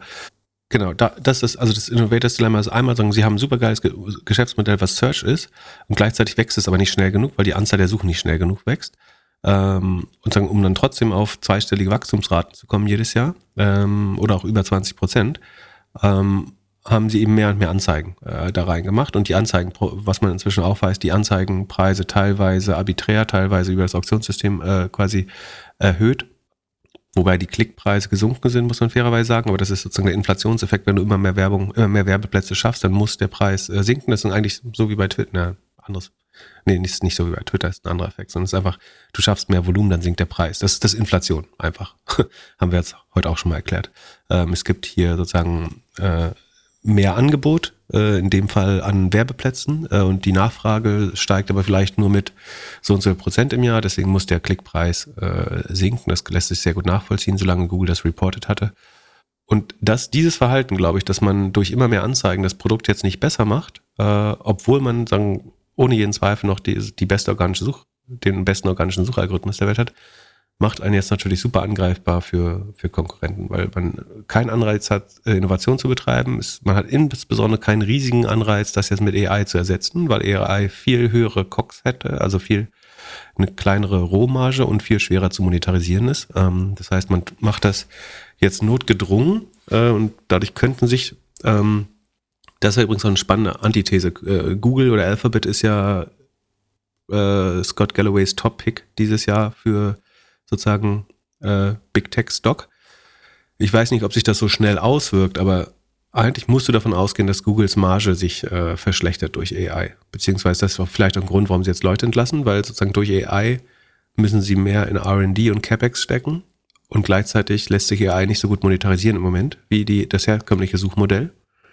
Und ich sage nicht, dass es der wahrscheinliche Case, äh, ich glaube schon, dass der wahrscheinliche Case ist, aber es ist nicht der einzige. Auch da gibt es eine Gegenseite, glaube ich. Aber ich glaube schon, dass es wahr sein könnte, dass Google quasi sich von den Margen her verschlechtert über die nächsten Jahre. Ähm, einfach weil sie in diese Konkurrenz gezwungen werden mit vielen alternativen Suchsystemen oder äh, Assistenzsystemen, die auf AI basieren. Und für den OpenAI, die noch keine Gewinne machen müssen, oder ein kleines, kleines Suchmaschinen-Startup, was keine Gewinne machen muss, denen ist erstmal egal, ob sie gerade 80% Rohmarge haben oder nicht. Sondern die müssen vor allen Dingen erstmal Wachstum zeigen. Klar brauchen die irgendwie einen Weg in die Profitabilität, aber die können die sind halt nicht in diesem Innovators-Dilemma äh, gefangen. Für die ist 10% EBIT-Marge gut, die brauchen nicht 30%. Für die ist äh, vielleicht auch 30% Rohmarge schon am Anfang erträglich, die brauchen nicht 80%. Und das würde stark dafür sprechen, dass Google disruptiert werden könnte, eventuell. Gleichzeitig die Gegenhypothese dazu wäre, dass es einfach ein Monopol ist und es nicht einfach ist, Monopole aufzubrechen. Ne? Plus, dass Google das Monopol sehr gut fortified hat, äh, befestigt hat durch die Kooperation eben mit Apple. Und deswegen ist so wichtig, dass die fallen, die Kooperation, weil es für Innovation unheimlich gut wäre. Äh, was du brauchst für Innovation ist einerseits, dass Google untersagt wird, ähm, sozusagen sein Monopol zu verfestigen, indem es sich abspricht mit anderen Browserbetreibern äh, und anderen Hardwareherstellern. Und das andere ist, dass du die Daten so stark wie möglich liberalisieren möchtest, ähm, aus Innovationssicht. Ich sage nicht sagen, dass es jetzt Politik werden muss, aber ähm, damit du sozusagen schneller bessere AI-Agents und Suchmaschinen bauen kannst, äh, wäre das Wertvollste, wenn jeder noch einfacher über seine Google-Daten äh, verfügen könnte. Also wenn zum Beispiel eine, eine neue Suchmaschine sagen könnte, log dich mit deinem Google-Account ein und wir dürfen alle deine, wir dürfen mit einem Klick deine gesamte Search History abholen bei Google und inklusive was du geklickt hast und so weiter. Äh, was Google natürlich sagen würde, das haben wir gar nicht. Äh, das haben wir nur aggregiert gespeichert und wir wissen das gar nicht für jeden Nutzer, aber ähm, und vielleicht ist es auch richtig. Ähm, aber das wäre für Innovationen sozusagen, damit äh, damit andere Startups schneller Konkurrenz entwickeln könnten, wäre das, glaube ich, ein, ein, ein großer Treiber. Also du kannst entweder daran glauben, dass Google ein sehr gut befestigtes Monopol ist, oder du glaubst, es ist, weil es komplett im Innovators Dilemma gefangen ist, sehr angreifbar gerade. Und ich, ich glaube, die Wahrheit liegt dazwischen wie immer. Ja, aber dass sie die Daten teilen werden, das werden wir doch nicht mehr miterleben. Naja, freiwillig nicht. Also du kannst deine Nutzerdaten ja zu einem Teil runterladen, so dazu wurden sie ja schon verpflichtet, aber es ist mal eine Sache, das rechtlich zu ermöglichen äh, und es wirklich verfüg also und wirklich verfügbar zu machen für Nutzer. Ja, bei Facebook durfte man das doch auch. Wir haben das doch gemacht, als wir unseren Account da gelöscht haben, kurz davor. Ja. Es handelt sich hierbei nicht um Anlageberatung. Man sollte aufgrund des Gehörten keine Kauf- und Verkaufsentscheidungen zu Aktien und anderen Wertpapieren treffen. Es besteht immer das Risiko eines Totalverlustes. Solltet ihr dennoch aufgrund der Informationen im Podcast handeln, handelt ihr stets auf eigenes Risiko und wir können unmöglich für etwaige Verluste haften. Alles könnt ihr auch nochmal unter doppelgänger.io slash Disclaimer nachlesen. Ich bin gespannt, ob wir nochmal erleben, dass es, also, dass es ein Big Seven oder Big Five oder sowas gibt, ohne Google und ohne Apple. Aber äh, es gibt doch diesen Chart, der immer zeigt, dass, dass die großen Firmen nie für immer groß sind. Also das Argument für ETFs ist ja eigentlich das, dass es nie immer Firmen gibt, die ihr Leben lang irgendwie an der Spitze stehen. Ja, und eigentlich werden die Zyklen schneller. Also sagen die, die Wachablösung müsste eigentlich sogar noch schneller gehen durch mehr technologische Entwicklung, äh, theoretisch. Ja. Und wie gesagt, ist schon, ich, ich glaube, es gibt spannende Bereiche. Ne? Du kannst sagen, YouTube, äh, wobei es wächst nicht so schnell, wie man es bräuchte. Um jetzt, also, äh, das sagt ja auch Scott Galloway, dass YouTube das am schnellsten wachsende Ad-Network ist. Ich schau mal, wie schnell das eigentlich aber das ist ja zwischendurch auch geschrumpft. Äh, jetzt sind sie wieder bei 12,5 Prozent Wachstum. Ähm, so richtig viel ist das auch nicht, aber ich glaube schon, dass, YouTube noch der, ein spannenderes Geschäft ist. Ich glaube, Cloud wird schwer bei Google, äh, aber, oder sagen, sah zuletzt schwach aus, muss man mal gucken, wie sich das weiterentwickelt. Äh, oder ob da die Margen sich verschlechtern könnten, was so ein bisschen meine Vermutung wäre. Ich finde Maps immer noch spannend, sagen, weil alles, was sie im Moment im Internet machen, könnten sie halt in der realen Welt mit Maps machen wenn du überlegst, wie viele Leute eigentlich, also wie stark du von Maps abhängst bei deinen täglichen ähm, Entscheidungen in der Offline-Welt, ähm, lässt sich das bestimmt noch stärker monetarisieren. Ist aber viel schwerer, den, den ganzen Leuten zu erklären, warum sie jetzt Geld ausgeben sollten bei Maps. Das ist nicht so einfach. Online weiß halt jeder, dass Google, äh, wenn du einen Online-Shop machst, weißt du, du musst jetzt deine Leute bei Google kaufen, eigentlich. Ähm, offline ist das eben nicht so einfach durchsetzbar, einfach jedem Fleischer zu erklären oder Fleischerin, ähm, dass sie jetzt eine Google Text bezahlen müssen, äh, um bei Google Maps sichtbar zu sein oder äh, besonders gut auffindbar zu werden. Das ist deutlich schwereres äh, und Unterfangen, glaube ich. Aber also ich würde, also das, das Alphabet der Topstock 2024 ist, ist eine andere Scott Galloway Prediction, der ich hart entgegen äh, arbeiten würde. Sekunde, ich schreibe. Würdest du? Soll ich das mal? Ich schreibe das mal auf, bevor wir es vergessen. Oder halt, Jan macht ja gerade seine Hausaufgaben nicht, deswegen äh, packe ich das jetzt mal auf die Prediction-Seite. Was habe ich letztes Mal noch gesagt? Weißt du das noch? Guck mal, mach mal Refresh von der Prediction-Seite. Ah, hast du schon aufgeschrieben? Ich habe die zwei Sachen draufgeschrieben. Guck mal, ob sie richtig sind. Ach so. Ähm, das eine, dass du für Coin, also dass das Boot, das Coinbase oder der ETF Bitcoin die Boote heben und damit Coinbase besser dasteht. Und das andere war Microsoft versus Apple Ende des Jahres. Vielen Dank, das hast und du schön gemacht. Was ist dein, dein dritter Punkt? Mein, mein dritter ist jetzt, dass äh, ich, äh, achso, jetzt muss ich wieder in diesen Zauber-Editor gehen. Sekunde, hoffentlich mache ich nichts kaputt. Ähm, ba, ba, ba, ich, Editor ist auch schon ein schönes deutsches äh, Wort. Editor heißt Ich habe das gleiche Gefühl jetzt, wie wenn du, äh, wenn du mich auf deinem Sheet siehst. zu Recht, zu Recht. so, 320. Äh, das, heute ist der 19.1. 20. Der 20. Es naja, wenn ich diese... Raus.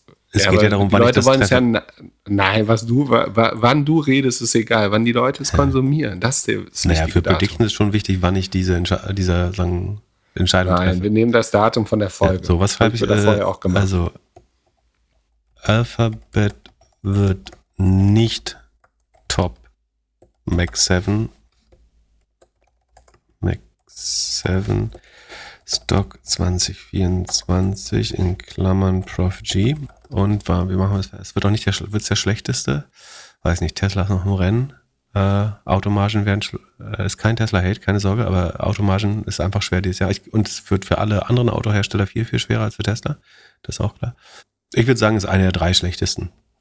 Gut, du kopierst jetzt einfach meine Prediction Nummer zwei, ne? Da habe ich das gleiche gesagt. Dann sage ich, eine der zwei Alphabet wird nicht top sein. Eine der zwei schlechtesten? Ah. Er muss schon sagen, die schlechteste. Nee, ich habe gesagt, Alphabet wird nicht die bestlaufende Magnificent Seven des Jahres. Und auch nicht unterer Mittelwert. Ja, das ist ja unter Mittelwert. Ja, wir können doch mal das gleiche einfach sagen. Meine ich kopiere das nicht. Kopierst, klar, du brauchst irgendwie vier Wochen, bis du auf meine Prediction kommst. Was ist das denn hier für ein super Analyst?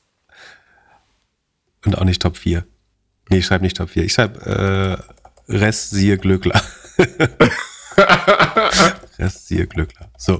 Ähm, speichern. Aktualisieren. So, ich glaube, ich habe nichts kaputt gemacht, glaube ich. Ähm, oh. So, was haben wir hier noch? Äh, äh, Würdest du anstatt Alphabet lieber Birkenstock kaufen?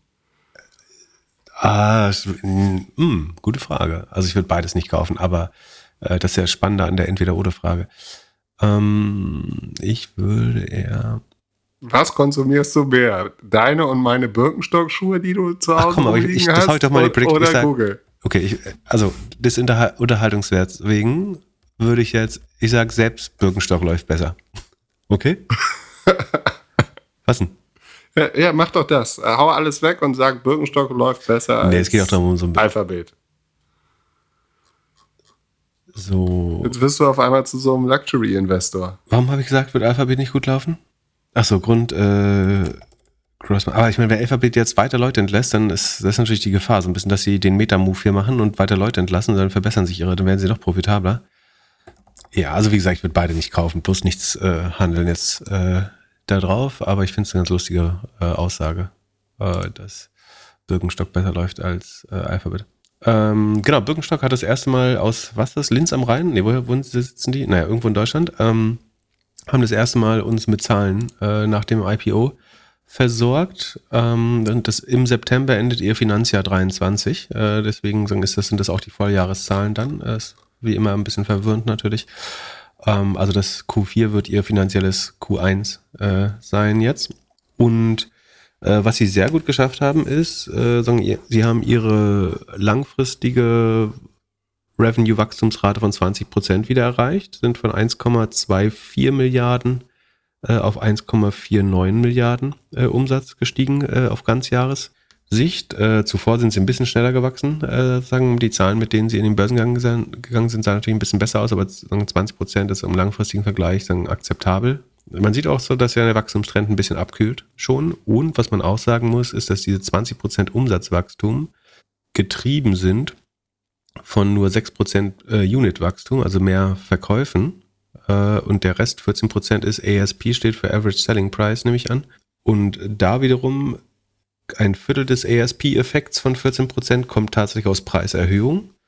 25% aus Channel Mix, also vielleicht mehr Direct to Consumer, weniger Wholesale.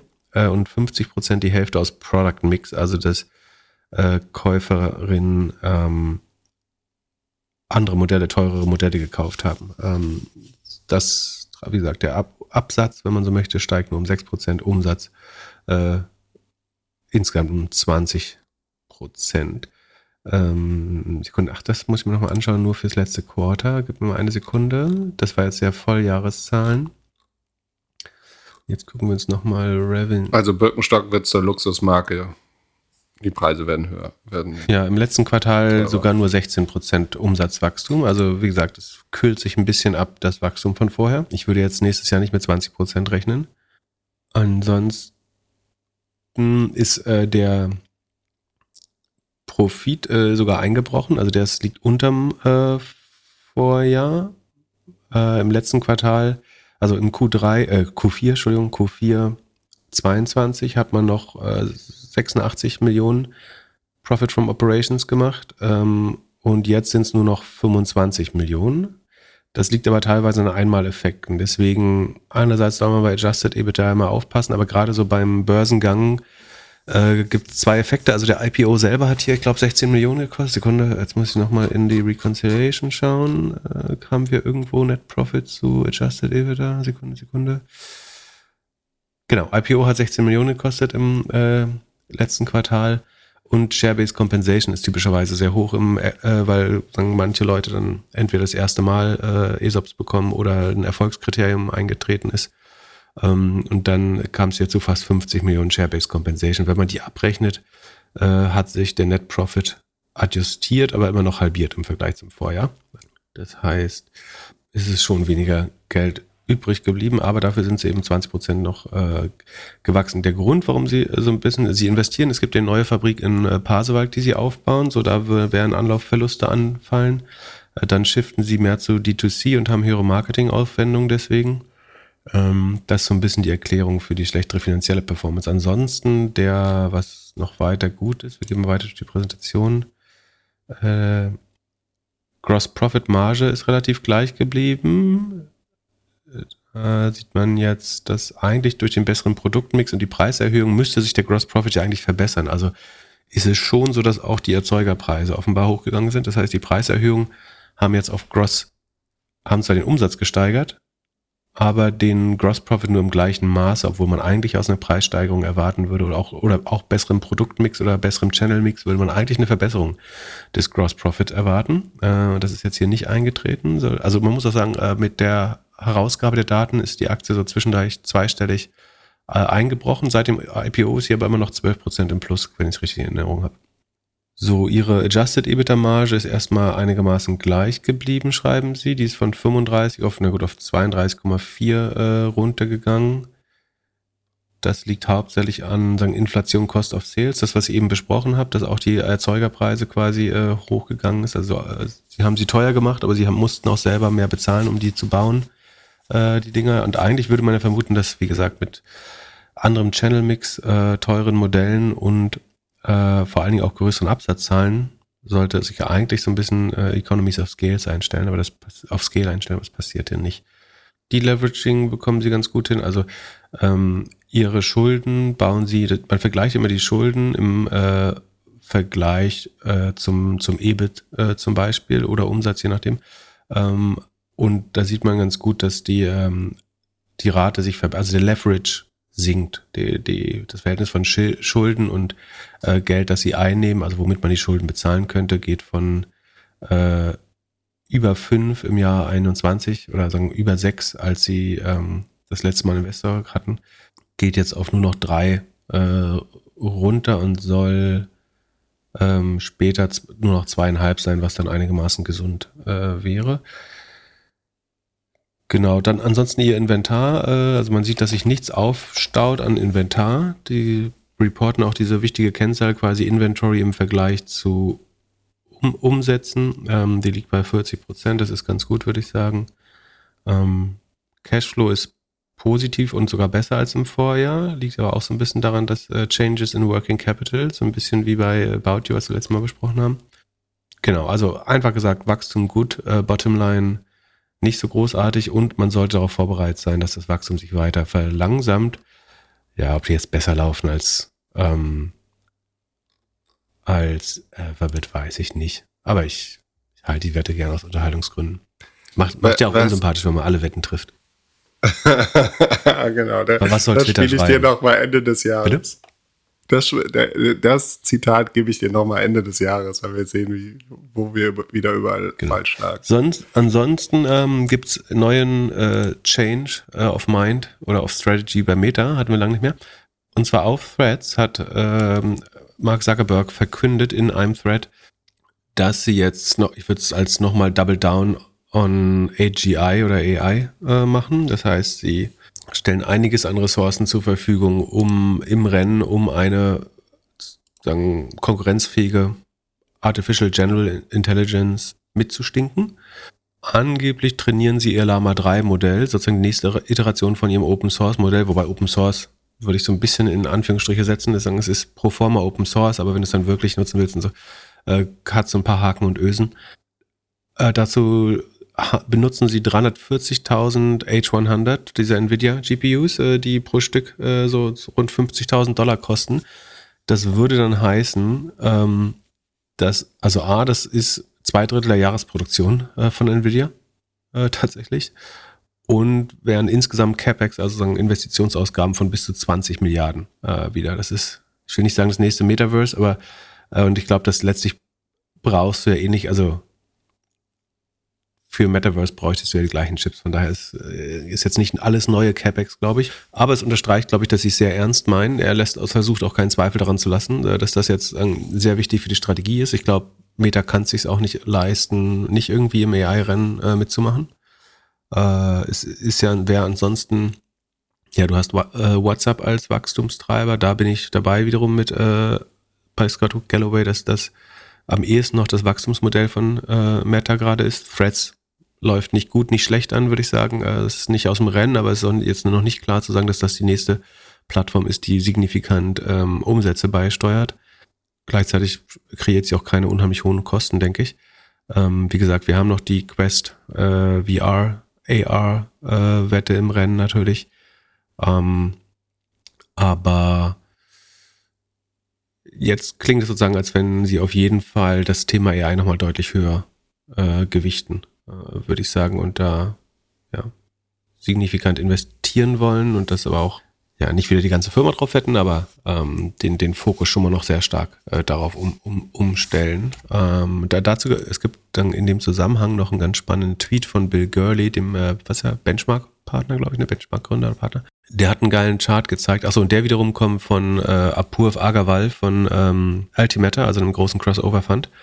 Äh, und die haben sehr gut gezeigt, wie viel VC-Geld eigentlich aus den Töpfen von Microsoft, Amazon, Nvidia und Google inzwischen äh, kommt. Und da sieht man über die letzten 13 Jahre, wie das von eigentlich immer 0 bis 1 Prozent aller VC-Investitionen, äh, die die zu verantworten haben, die sagen, wenn du so möchtest, Big Four Data Center, jetzt auf 8 Prozent sich verachtfacht hat äh, sagen relativ gesehen zu gesund. Also 25 Milliarden wurde 2023 nur von Microsoft, äh, AWS, Nvidia und Google in Startups äh, investiert. Aber ist VC wirklich der richtige Term dafür? Also es wurde in Startups investiert, aber es ist kein, ist es Venture Capital, wenn es von einer großen Firma kommt? Ja, du kannst sagen, es ist Corporate Venture Capital. Also die geben das, das ist die Frage, ob das jetzt über den, deren Corporate VC-Arm kommt oder über irgendwelche anderen Unterstützungsprogramme. Aber ähm, dahinter steckt natürlich, dass sie jetzt nicht äh, in der Regel nicht Geld investieren, sondern eben äh, Credits. Äh, und ich glaube, das, was man fairerweise sagen muss, ist, wenn du eine Bubble bauen wolltest, das haben wir schon ein paar Mal äh, anhand der Nvidia-Bewertung erklärt, ne? wenn du eine Bubble bauen wolltest, ist das, das perfekt, die perfekte Grundlage dafür. Also du sagst, wir nehmen mal wieder das Beispiel Nvidia, weil ich es noch halbwegs im Kopf habe. So, die werden mit 30 Mal Umsatz bewertet. Das heißt, wenn die eine Milliarde irgendwo investieren, die dann sozusagen vom, vom Gewinn abgeht oder vom, vom Umsatz, dann wenn nur, sagen wir, sehr, sehr konservativ, nur, die, nur 20 Prozent dieses Investments geht in, und das stimmt ja nicht, weil ja noch andere mit investieren eigentlich, ne? also es ist noch viel zu einfach die Rechnung, aber wir machen sie so einfach wie möglich. Also wir sagen nur, Nvidia investiert äh, in ein Unternehmen, investiert eine Milliarde, ähm, Davon fließen nur 20 Prozent diesmal. Ich glaube, letztes Mal haben wir noch ein bisschen äh, realistischer gerechnet, aber jetzt machen wir mal ultra konservativ. Nur 20 Prozent davon fließen wieder in Chips und ich glaube, bei AI reden wir eher über 60, 70 Prozent. Das sind 200 Millionen neuer Umsatz und darauf bekommt Nvidia im Moment eine 6 Milliarden Bewertung auf diese 200 Millionen neuen Umsatz, äh, wenn sie eine Milliarde investieren würden. Und nicht so viel anders. Natürlich wird Microsoft, äh, sagen, das habe ich auch in der Manager-Magazin-Kolumne geschrieben, diese großen Tech-Unternehmen werden gerade unter anderem oder hauptsächlich mit ihrem Cloud-Umsatz auch bewertet äh, und äh, das treibt die, die Marktkapitalisierung sowohl bei Google als auch Amazon als auch äh, insbesondere Microsoft. Ähm, und die haben alle Anreize der Welt, Kohle in irgendwelche rechenintensiven Startups zu packen, die dann in ihrer Cloud mit dem Geld shoppen gehen sozusagen und auf deren Umsätze oder Gewinne, je nachdem, sie dann äh, Multiples zwischen äh, 20 und 50 äh, bekommen. Also egal wie konservativ du das rechnen möchtest, es ist ein äh, ja, positiv formuliert Flywheel. Äh, negativ könnte man auch da von einer Art Schweinezyklus reden. Und es gibt, wie gesagt, solange der Markt das glaubt, gibt es überhaupt keinen Grund damit aufzuhören. Im Gegenteil, du musst irgendwann Startups erfinden. Also wenn es nicht genug gibt, müsstest du welche erfinden, äh, um dein Geld zu investieren, um deine eigene Cloud-Plattform noch weiter anzufeuern. Ich glaube, wie gesagt, bei Nvidia haben wir es letztes Jahr schon mal vorgerechnet, aber ich glaube, es ist vollkommen richtig, darauf mal hinzuweisen, dass das, ähm, Bill Gurley nennt es nicht äh, Bubble, der kritisiert nur das, was sagt er, this is, this is what happens when you invest with credits that allow you to goose your own revenues. Um, as long as that is allowed, expect it to continue and expect way more. Uh, da bin ich 100% dabei. And expect a massive mess in the end. Okay, das ist, glaube ich, schon äh, Hinweis sozusagen auf eine Bubble. Ähm, würde ich äh, so unterschreiben. Äh, nicht, weil er sagt, wie gesagt, ich habe es ja vorher bei Nvidia schon vorgerechnet. Ähm, und ich glaube, die Gefahr ist massiv. Also es ist ein sicheres Ereignis, dass es eintritt, würde ich inzwischen sagen. Äh, was nicht heißt, dass diese Unternehmen jetzt per se alle überbewertet sind, aber die, es gibt ja dieses äh, Zitat von Charlie Munger, show me the incentives and I show you the outcome. Und ich glaube, das hier kann das beste Beispiel, weil das Incentive ist, wenn mir jemand, also du gehst zur Bank, oder was ist ein gutes Beispiel? Also nee, du, du nimmst aus deinem Portemonnaie 100 Euro und jemand sagt dir, wenn du das ausgibst, kriegst du äh, sind morgen 500 Euro mehr in deinem Portemonnaie. Dann werde ich das so oft, ich werde das halt jeden Tag machen und ich werde schauen, ob ich nicht die 500 am nächsten Tag äh, abgebe, damit ich 2500 äh, bekomme an Bewertung. Ja, Portemonnaie-Bewertung lässt sich nicht so gut, äh, ist keine super Analogie. Aber das Incentive, das Rational ist so, dass diese Unternehmen können Geld ausgeben, also investieren in Anführungsstrichen ohne Ende, ähm, weil das ihr Cloud, eigenes Cloud-Business so anheizt, äh, dass sie es noch viel stärker machen müssen. Und dieser Wert wird äh, noch viel höher sein 2024. Es sei denn, AI kühlt sich insgesamt ab. Ähm, aber das heißt ja hier, dass jeder zwölfte AI-Dollar, Investment-Dollar kommt eigentlich von diesen vier Konzernen schon. Und wie gesagt, wir reden über 25 Milliarden. Äh, und du könntest sagen, diese 25 Milliarden haben wahrscheinlich 200, 300, 400 Milliarden an Market Cap dadurch geschaffen. Wenn die, je nachdem, was du glaubst, wie viel davon in, in Hardware fließt am Ende, aber ich glaube, die Hälfte, also konservativ habe ich eben einmal mit 20 gerechnet. Ich glaube, das ist viel zu niedrig. Ich glaube, die Hälfte ist realistisch. Äh, bei einzelnen Startups sicherlich zwei Drittel der Kosten, die äh, in, in Compute gehen am, am Anfang. Später wird's, geht es ein bisschen runter. Äh, was noch schlimmer ist, dadurch musst du immer wieder neue finden und fanden, äh, weil ähm, die, die äh, CapEx vielleicht so ein bisschen runter, obwohl richtig runtergehen ja, tun die auch nicht. Nee. Ähm, also wenn es dieses Jahr schief geht, dann ist am Ende des Jahres Apple doch wieder mehr wert als Microsoft. Nein, nein das passiert nicht dieses Jahr. Das geht, das geht schön über drei Jahre jetzt. Es wird über drei Jahre immer weiter aufgebaut. Also sagen wir mal 2023 war das erste, dann hast du jetzt 24, da wirst du eine Steigerung sehen. 25 eventuell ein Plateau und mehr Leute, die Fragezeichen äh, stellen. Und dann fragt sich irgendwann jemand, verdient schon irgendjemand Geld eigentlich mit diesen AI-Anwendungen? Äh, und da wird es natürlich ein paar geben, die das machen. Äh, aber viele werden einfach nur so ein Circle Jerk da machen und äh, wir lassen uns von Microsoft Geld geben, um bei Microsoft Geld auszugeben. Und äh, zwischendurch werden wir aber ein Unicorn dadurch. Äh, und solange andere Investoren das glauben, und der kann man sich ausmalen, äh, wie das weitergehen wird. Hast du noch 140 Sekunden Elon Musk für mich? Äh, ja, ganz, auch nur ganz kurz. Ähm, ist nicht mehr ganz aktuell. Wann ist das rausgekommen? Sekunde am 15. glaube ich äh, war das Originalvideo. Es gibt ja, also es ist ein Video veröffentlicht worden von Elon Musk, wo dieser Optimus-Roboter, also da steht, Elon Musk schreibt, Optimus folds a shirt. Und man sieht ein Video, wo dieser Optimus-Roboter in unheimlich geschmeidiger Art ein schwarzes T-Shirt faltet. Ja, einfach wieder furchtbar dummerweise äh, sieht man im rechten Bildrand immer wieder, dass jemand mit einer Künstler, mit einem Datenhandschuh genau die Bewegung oder scheinbar die Bewegung macht, die der Roboter macht. Also tatsächlich wird der Roboter noch von einem Mensch instruiert oder eins zu eins die Gliedmaßen gesteuert eigentlich. So, nachdem Nutzer das gesagt haben, erscheint dann später ein Tweet, wo Elon Musk äh, nach jetzigen Times, der lustigerweise gestern, als ich das nachgeschaut habe,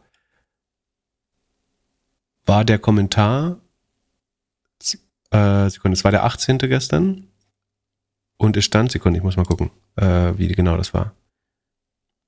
Aber das war höchst verwirrend. Oder ich, Ändert Elon jetzt schon den Timestamp von seinen Kommentaren? Es mag sein, dass ich einen Logikfehler habe, aber ich muss es gerade nochmal überprüfen. Also der Kommentar stand bei mir 15. Januar 20 Uhr. Äh, also oder 8 p.m. Am 15. Januar, also ich habe es am 18. Januar angeschaut. Der Kommentar hat gesagt, 20. Januar äh, äh, Entschuldigung, 15. Januar 8 p.m. Und der Originaltweet stand vor zwei Tagen. Und vom 18. bis zum 15. Januar sind es ja drei Tage. Also laut der Logik ist der Tweet ein Tag jünger als der Kommentar. Was heißt, dass Elon Musk entweder ein Time Traveler oder, oder diese Anzeige ist einfach kaputt. Wahrscheinlich ist es, wenn du in einer anderen Zeitzone ist, oder das bei einem Format Tag benutzt wird, beim anderen eben das konkrete Datum. Inzwischen ist es auf jeden Fall so, dass es so aussieht, als würde der Kommentar 23 Minuten nach dem Tweet geschrieben wurde, weil inzwischen beides auf 15 Januar ist. Aber gestern, ich würde mal sagen, es war eine falsche Anzeige. Ich, also die Anzeige von Twitter ist falsch, nicht, dass das jetzt mit Absicht manipuliert wurde. Kann man immer alles nicht ausschließen, aber ich wahrscheinlicher ist hier, glaube ich, dass die Anzeige einfach kaputt war. Genau, wie gesagt, es wurde dann von Nutzern relativ schnell äh, bemängelt, dass es doch da komische Hände im Gesicht, äh, im, im Bild fliegen, die äh, scheinbar genau das gleiche machen. Ähm, und darauf schreibt er, wie gesagt, eine halbe Stunde später, Important note, Optimus cannot yet do this autonomously, but certainly will be able to do this fully autonomously in, in an arbitrary environment, won't require a fixed table with box uh, that has only one shirt. Ähm, also er glaubt, das kann. Man muss äh, verstehen, warum das so schwer ist, ist, sagen wir, was in eine Box packen oder so ist relativ einfach. Oder so ein, so ein Würfel lösen auch relativ einfach. Problem bei dem Stoff ist, dass er sich relativ unberechenbar verhält und dass schwarzer Stoff auch kaum sozusagen Kontraste hat zur Umgebung. Sagen, du weißt jetzt nicht, liegt da jetzt der Ärmel oder liegt da das gerade vorne? Äh, das heißt, es ist tatsächlich ein relativ schweres Problem, äh, glaube ich. Ich wäre auch überrascht, wenn es tatsächlich so schnell geht, aber äh, und dann, ich finde prinzipiell den Optimus-Roboter total beeindruckend. Ne? Ich will es gar nicht, überhaupt nicht schlecht machen. Ähm, die Präsentation ist nur wieder unnötig. Also warum, das Ding ist so beeindruckend genug, warum musst du wieder den Eindruck erwecken, das wäre autonom äh, und dich dabei aber dann so dumm anstellen? Äh, und wie gesagt, wenn du diese Important Note hätte man ja den Tweet machen können oder äh, in, in den, ins Video reinschreiben, wenn, wenn man das transparent machen möchte. Das wollte man nicht. Er musste es dann, als es zu einfach war, das festzustellen, äh, hinzufügen. Damit ist auch schon wieder äh, genug und zu viel äh, gesagt. Wieder ansonsten, ich, ich glaube sehr an den Optimus-Roboter. Äh, ich halte es für ein sehr schlaues Projekt ähm, und wird, bin mir sicher, es wird wirtschaftlich sehr äh, erfolgreich äh, werden. Die, die Vermarktung finde ich aber jetzt schon wieder dodgy. Genau. Und damit haben wir es äh, geschafft. Dann wünsche ich dir weiterhin äh, gute Rekonvaleszenz, gute Heilung für deine äh, vier Backenlöcher. Ähm, isst viel Eis, keine Fruchtsäfte. Du weißt es ja alles. Ich freue mich drauf, äh, dich am Mittwoch wiederzusehen. Habt ein schönes Wochenende. Bis dann. Peace. Ciao, ciao. Der Doppelgänger Tech Talk Podcast ist ein Projekt von Philipp Klöckner und Philipp Blöckler, recherchiert von uns und produziert von Jan aus dem Off. Weiter diskutieren kannst du in unserer Doppelgänger Discord Community. Fragen und Anfragen kannst du uns gerne per Mail an podcast.doppelgänger.io schicken. Unsere aktuellen Werbepartner findest du in unseren Shownotes. Vielen Dank, schönes Wochenende und bis Mittwoch.